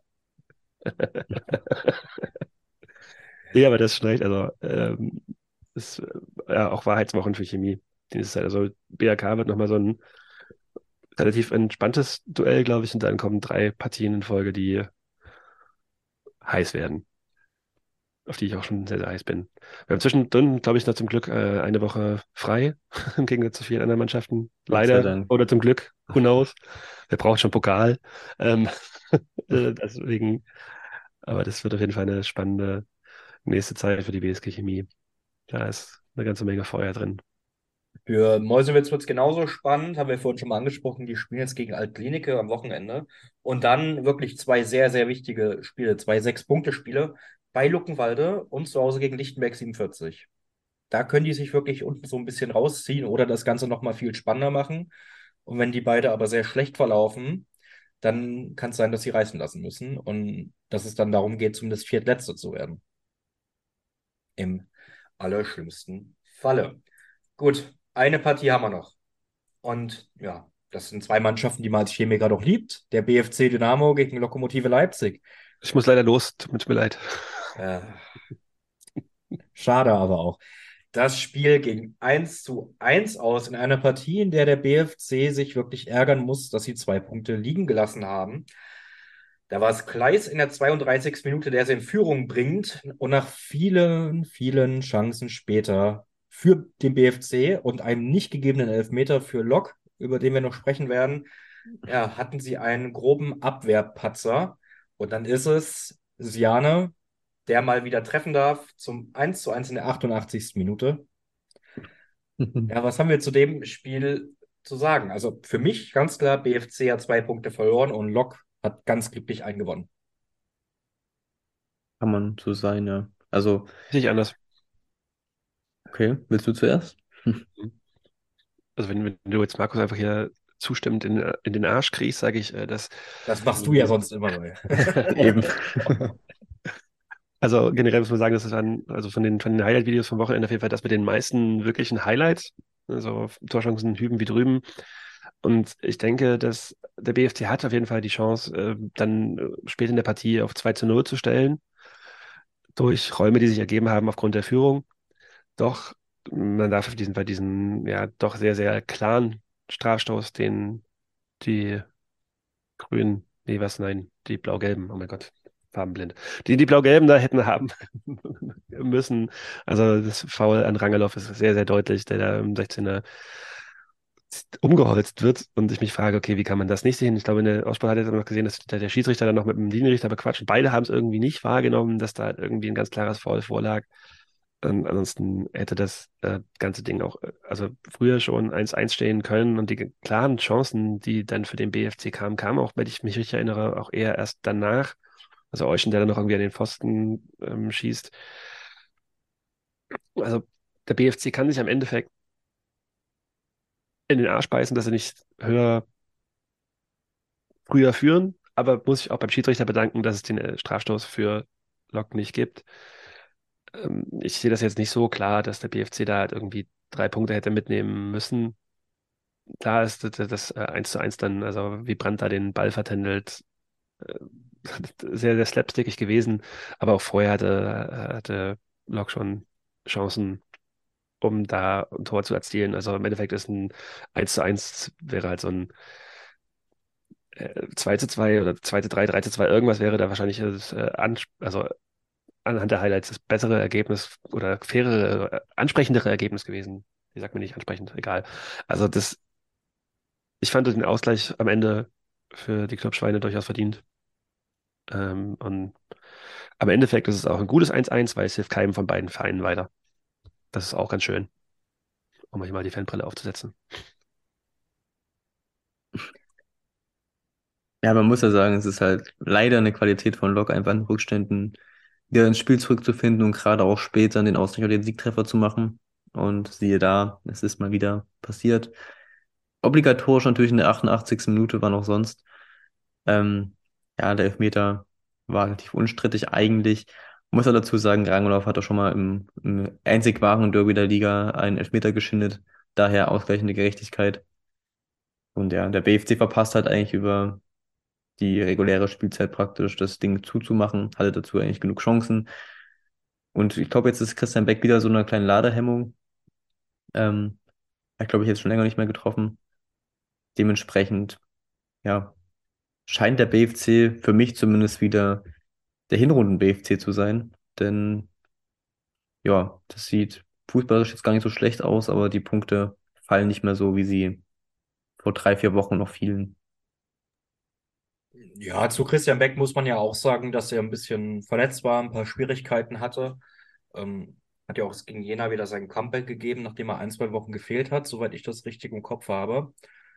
Aber gegen Chemnitz hätten sie auch schon gewinnen müssen, meiner Meinung nach. Also ja, der BFC spielt wieder ganz solide, aber Punkte derzeit nicht ausreichend und sind damit ja im Nirgendwo, im Niemandsland der Tabelle angekommen auf Platz 8. Zehn Punkte hinter Erfurt bei einem Spiel mehr. Nach unten haben sie zwölf Punkte Vorsprung. Also da geht nach oben und nach unten gar nichts. Lok hat sieben Punkte Rückstand auf Erfurt bei gleich vielen Spielen, aber spielt halt auch noch gegen Erfurt. Also wenn Lok Leipzig jetzt eine kleine Serie starten kann, dann können die, auch wenn es euch wahrscheinlich nicht gefallen wird oder auf jeden Fall nicht gefallen wird, vielleicht oben nochmal mitmischen und das Rennen auf jeden Fall zumindest mal spannender machen. Ähm, und sie spielen halt in den nächsten Wochen gegen Germania Halberstadt jetzt am kommenden Wochenende. Das sind drei Pflichtpunkte. Dann auswärts bei Erfurt und dann auswärts bei Tennis Borussia Berlin. Also Wenn sie da neun Punkte holen, sieht das schon mal ganz gut aus für die Loksche. Danach spielen sie aber gegen Cottbus, verlieren den Pokal gegen Grimma und dann gegen uns. Und dann ist es auch schon wieder ganz anders. Und dann kommt Altklinike, deine zweite, Ja. deine zweite Mannschaft in der Liga. Ja. Schicksalswochen. Schicksalswochen, auf jeden Fall. Die Schicksalswochen beim BFC sehen so aus, dass sie ja eigentlich nicht über die Stadtgrenzen hinaus müssen. Auswärts bei Hertha 2, zu Hause gegen Viktoria Berlin, auswärts bei TB und dann im Pokal zu Hause gegen Altklinike. Also da muss man nicht weit fahren und spart sich die Kosten für den Bus. Gut, dann haben wir den 22. Spieltag abgeschlossen. Habt ihr noch allgemeine Takes zu dem Spieltag, die ihr vielleicht loswerden wollt, bevor wir auf die Tipps zum nächsten zu sprechen kommen? Nö. Wir haben gestern festgestellt, dass er ähm, ereignisreich war, aber relativ äh, vorhersehbar. Also bei uns im, im, im Tippspiel gab es relativ viele, viele Punkte zu holen. Also schon viel, ziemlich viele Favoritensiege, würde ich da mal so Da muss ich sagen. doch gerade mal nachgucken. Das stimmt, ja. Meine Tipps waren alle scheiße. Das ist aber auch jetzt nicht so mega besonders. Ich glaube, das, also es gibt jetzt kein mega aufregendes Ergebnis, so dass Luckenwalde gegen Babelsberg gewinnt, so deutlich zu Hause, okay. Ansonsten sind alles, also Siege, wo ich, also gut, ich habe wieder Scheiße getippt, weil ich immer Scheiße tippe, aber ansonsten, Was besser als Markus, aber ja, weil Ja, der, wenn er sein. 0 gegen Halberstadt bei Jena tippt, ist ja klar, dass er keine Punkte sammelt. Also, aber Das kann ganz so weitergehen, dass ich nur, nur bei jeder. aber war schon ein äh, Spieltag, der in Richtung Favoritensiege ging, würde ich mal behaupten. Aber machen wir gerne weiter mit den Tipps für den nächsten Spieltag. Genau, dann machen wir das doch. Der nächste Spieltag beginnt am Freitag um 18 Uhr mit der Partie Chemnitzer FC gegen Energie Cottbus. Und die kann man auch sehen, wenn man 3,49 Euro in die Hand nimmt. Das kommt, das Ganze kommt nämlich bei One Football. Und ich nehme schon mal vorweg, wir haben noch zwei Partien beim MDR und ich verstehe, weiß Gott nicht, warum Ostsport das nicht übertragen kann. For free bei YouTube oder dergleichen. Es ist einfach nervig. Dann fangt ihr zwei doch mal an. Was tippt ihr denn bei dem Spitzenspiel? Eins der Spitzenspiele vom kommenden Wochenende. also ich würde jetzt mal mit einem 1 zu 1 gehen, einfach weil ich mich nicht wirklich entscheiden kann für eine Tendenz. Deswegen bleibe ich beim Unentschieden. Halte ich auch für relativ realistisch, dass sich beide Teams dann neutralisieren. Deswegen 1 zu 1. Ich gehe damit, dass die ja nicht so, die Spielschwäche von Energie sich in dem Spiel dann doch mal negativ ausschlägt und der CFC nach den letzten Wochen, wo es nicht ganz so gut lief, sich mit 1 zu 0 zu Hause gegen Cottbus durchsetzt. Mehr als zwei Tore kann ich mir bei Gottes Willen nicht vorstellen, aber ich bleibe beim 1 zu 0 für den CFC. Clemens war so freundlich und hat mir auch seine Tipps geschickt. Und naja, wir beide schließen uns Nils an und sagen 1 zu 1. Also das wird ein Kracherspiel wahrscheinlich. 5 zu 4 für Cottbus. Oder so. Eine Stunde später, um 19 Uhr, gibt es dann ein Berlin-Derby, scheinbar nach Jonas Definition. Hertha 2 spielt gegen den BFC Dynamo. Jonas, dann erzähl dir mal, wer gewinnt das Berlin-Derby? Ich, ich habe gesagt, dass jedes, also ne, das ist eine falsche Konklusion. Ich sage, dass jedes, also Derbys sind nur innerhalb von einer Stadt, was aber nicht heißt, dass jedes Spiel innerhalb einer Stadt ein Derby ist. Und Hertha gegen Dynamo ist kein Derby. Okay, dann wer gewinnt das Berlin-Duell? Das Berlin-Duell, den Berlin-Kracher gewinnt der BFC mit 2 zu 1 auswärts. Ich kann mir vorstellen, dass Hertha wieder ja, hinten schwimmt, aber vorne auch punktuell setzt. Deswegen klassisches 2 zu 1 Spiel für den BFC, die jetzt dann doch vielleicht noch mal ein bisschen rankommen. Ich glaube, die punkten. Ich glaube, der BFC wird so weiterspielen wie die letzten Wochen und zu wenig auf seine Möglichkeiten machen. Und deswegen sage ich ein 1 zu 1. Ich möchte nur mal vorwegnehmen, A, ich kannte Nils Tipps nicht und B, ich habe Clemens Tipps erst bekommen, als ich schon getippt habe. Und ihr werdet sehen, dass Clemmo und ich in jedem Spiel eine Überschneidung haben. Ich habe auch ein 1 zu 1. Und wenn ich unentschieden tippe, wird es Clemmo wohl auch tun. Und das wäre dann wohl das 2 zu 2 bei ihm. Also, Jonas, du weichst gerade ganz schön ab. Dafür bin ich da. Mal gucken, ob du das auch tust bei der Partie Babelsberg gegen Tennis Borussia. Und da kann ich mal vorwegnehmen, dass Clemmo und ich Babelsberg Believer sind. Wir glauben, Ziesche wird seinen Job behalten und deswegen gewinnt Babelsberg bei mir mit 2 zu 1 gegen TB, vielleicht enger als man denken könnte. Und bei Klemmer auch nur mit 1 zu 0. Äh, Ich habe ähm, ein 2 zu 1 für Babelsberg und sage, TB geht wieder in Führung und verkackt. Eigentlich wird man sogar 3 äh, zu 1 machen müssen, damit es sich weiter fortsetzt, aber ich bleibe, Babelsberg gewinnt es mit 2 zu 1. Ich glaube, TB schießt kein Tor. Ähm, trotzdem wird es ein ja, schwieriger Freitagabend für Babelsberg. Es wird ein 2 zu 0 Arbeitssieg, aber da wird dann auch noch sehr viel Luft nach oben sein. Da bin ich ja mal gespannt. So, dann kommen wir doch mal zum Samstag. Da haben wir drei Partien. Zwei davon sind um 13 Uhr. Viktoria Berlin empfängt den Greifswalder FC. Nils, gibt es einen Heimsieg für Viktoria? Ich glaube ja. Also Greifswald hat zwar die letzten Spiele ähm, sehr gut vorgelegt, aber dann immer hinten raus eingebrochen. Ich glaube, das wird sich jetzt gegen Viktoria rächen, die halt seit drei, vier Spielen ganz gut performen. Ich glaube, Viktoria Berlin fährt ein 2 zu 1 Heimsieg ein. Ich sage, ich mache jetzt mal so ein Narrativ aus. Das ist so typisch, deswegen bin ich so schlecht darin. Ich sage, Greifswald führt 2 zu 0 und kriegt diesmal dann am Ende noch auf die Fresse und verliert mit 2 zu 3 bei Viktoria. Und diesmal geht es nicht gut. Also 3 zu 2 für Viktoria Berlin gegen den Greifswalder FC. Also wir hatten jetzt ein 3 zu 2 für Viktoria, ein 2 zu 1 für Viktoria. Habe ich das richtig verstanden? Ja. Dann mache ich noch ein 2 zu 0 für Viktoria und Clement 3 zu 1 für Viktoria. Jetzt haben wir irgendwie alles abgedeckt. Also, wenn Viktoria gewinnt, wird irgendjemand recht haben von uns. Außer es wird ein 3-0 oder so. Mal sehen, ob wir auch alle einen Heimsieg tippen bei Lichtenberg 47 gegen den FSV Luckenwalde. Jonas. Nein. Also, wobei, gut, muss, muss, muss, man wieder das Halberstadt-Spiel so ein bisschen im Kopf haben, aber ich habe hier ein 1 zu 3 stehen. Also, Luckenwalde äh, setzt die gute Form der letzten Wochen durch oder fort. Äh, Lichtenberg kommt aber zumindest mal zu einem Tor jetzt unter neuen Trainer. Aber dass Luckenwalde das nicht gewinnt, um sich da halt richtig, richtig Luft zu verschaffen, kann ich mir schwer vorstellen. Also 47, 1, Luckenwalde 3. Ich habe ein 0 zu 2 ähm, ich glaube weiterhin, dass Rudi Raab, also es liegt nicht am Trainer, aber dass Lichtenberg einfach nicht fähig genug ist, diese Liga zu halten. Und Luckenwald hat gerade ja ein bisschen Momentum auf seiner Seite und denke, die werden da den Auswärtssieg einfahren.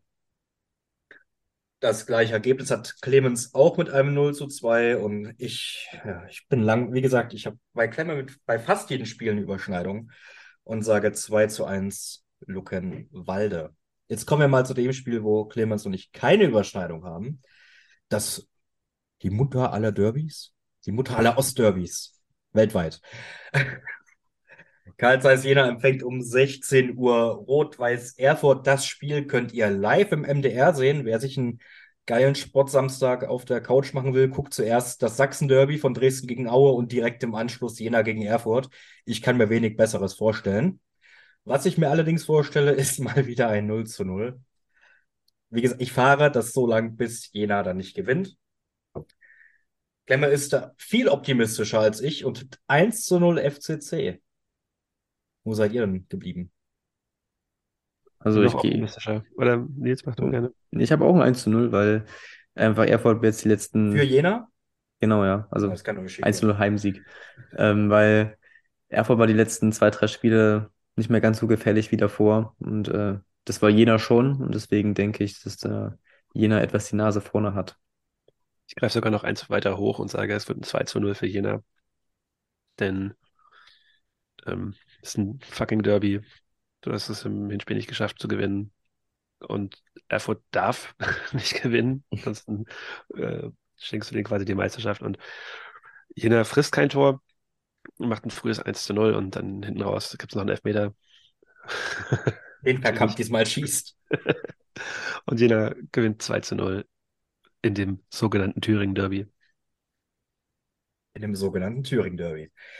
Das wäre der Samstag und am Sonntag gibt es drei verschiedene Anstoßzeiten bei drei Partien. Auch sehr komisch.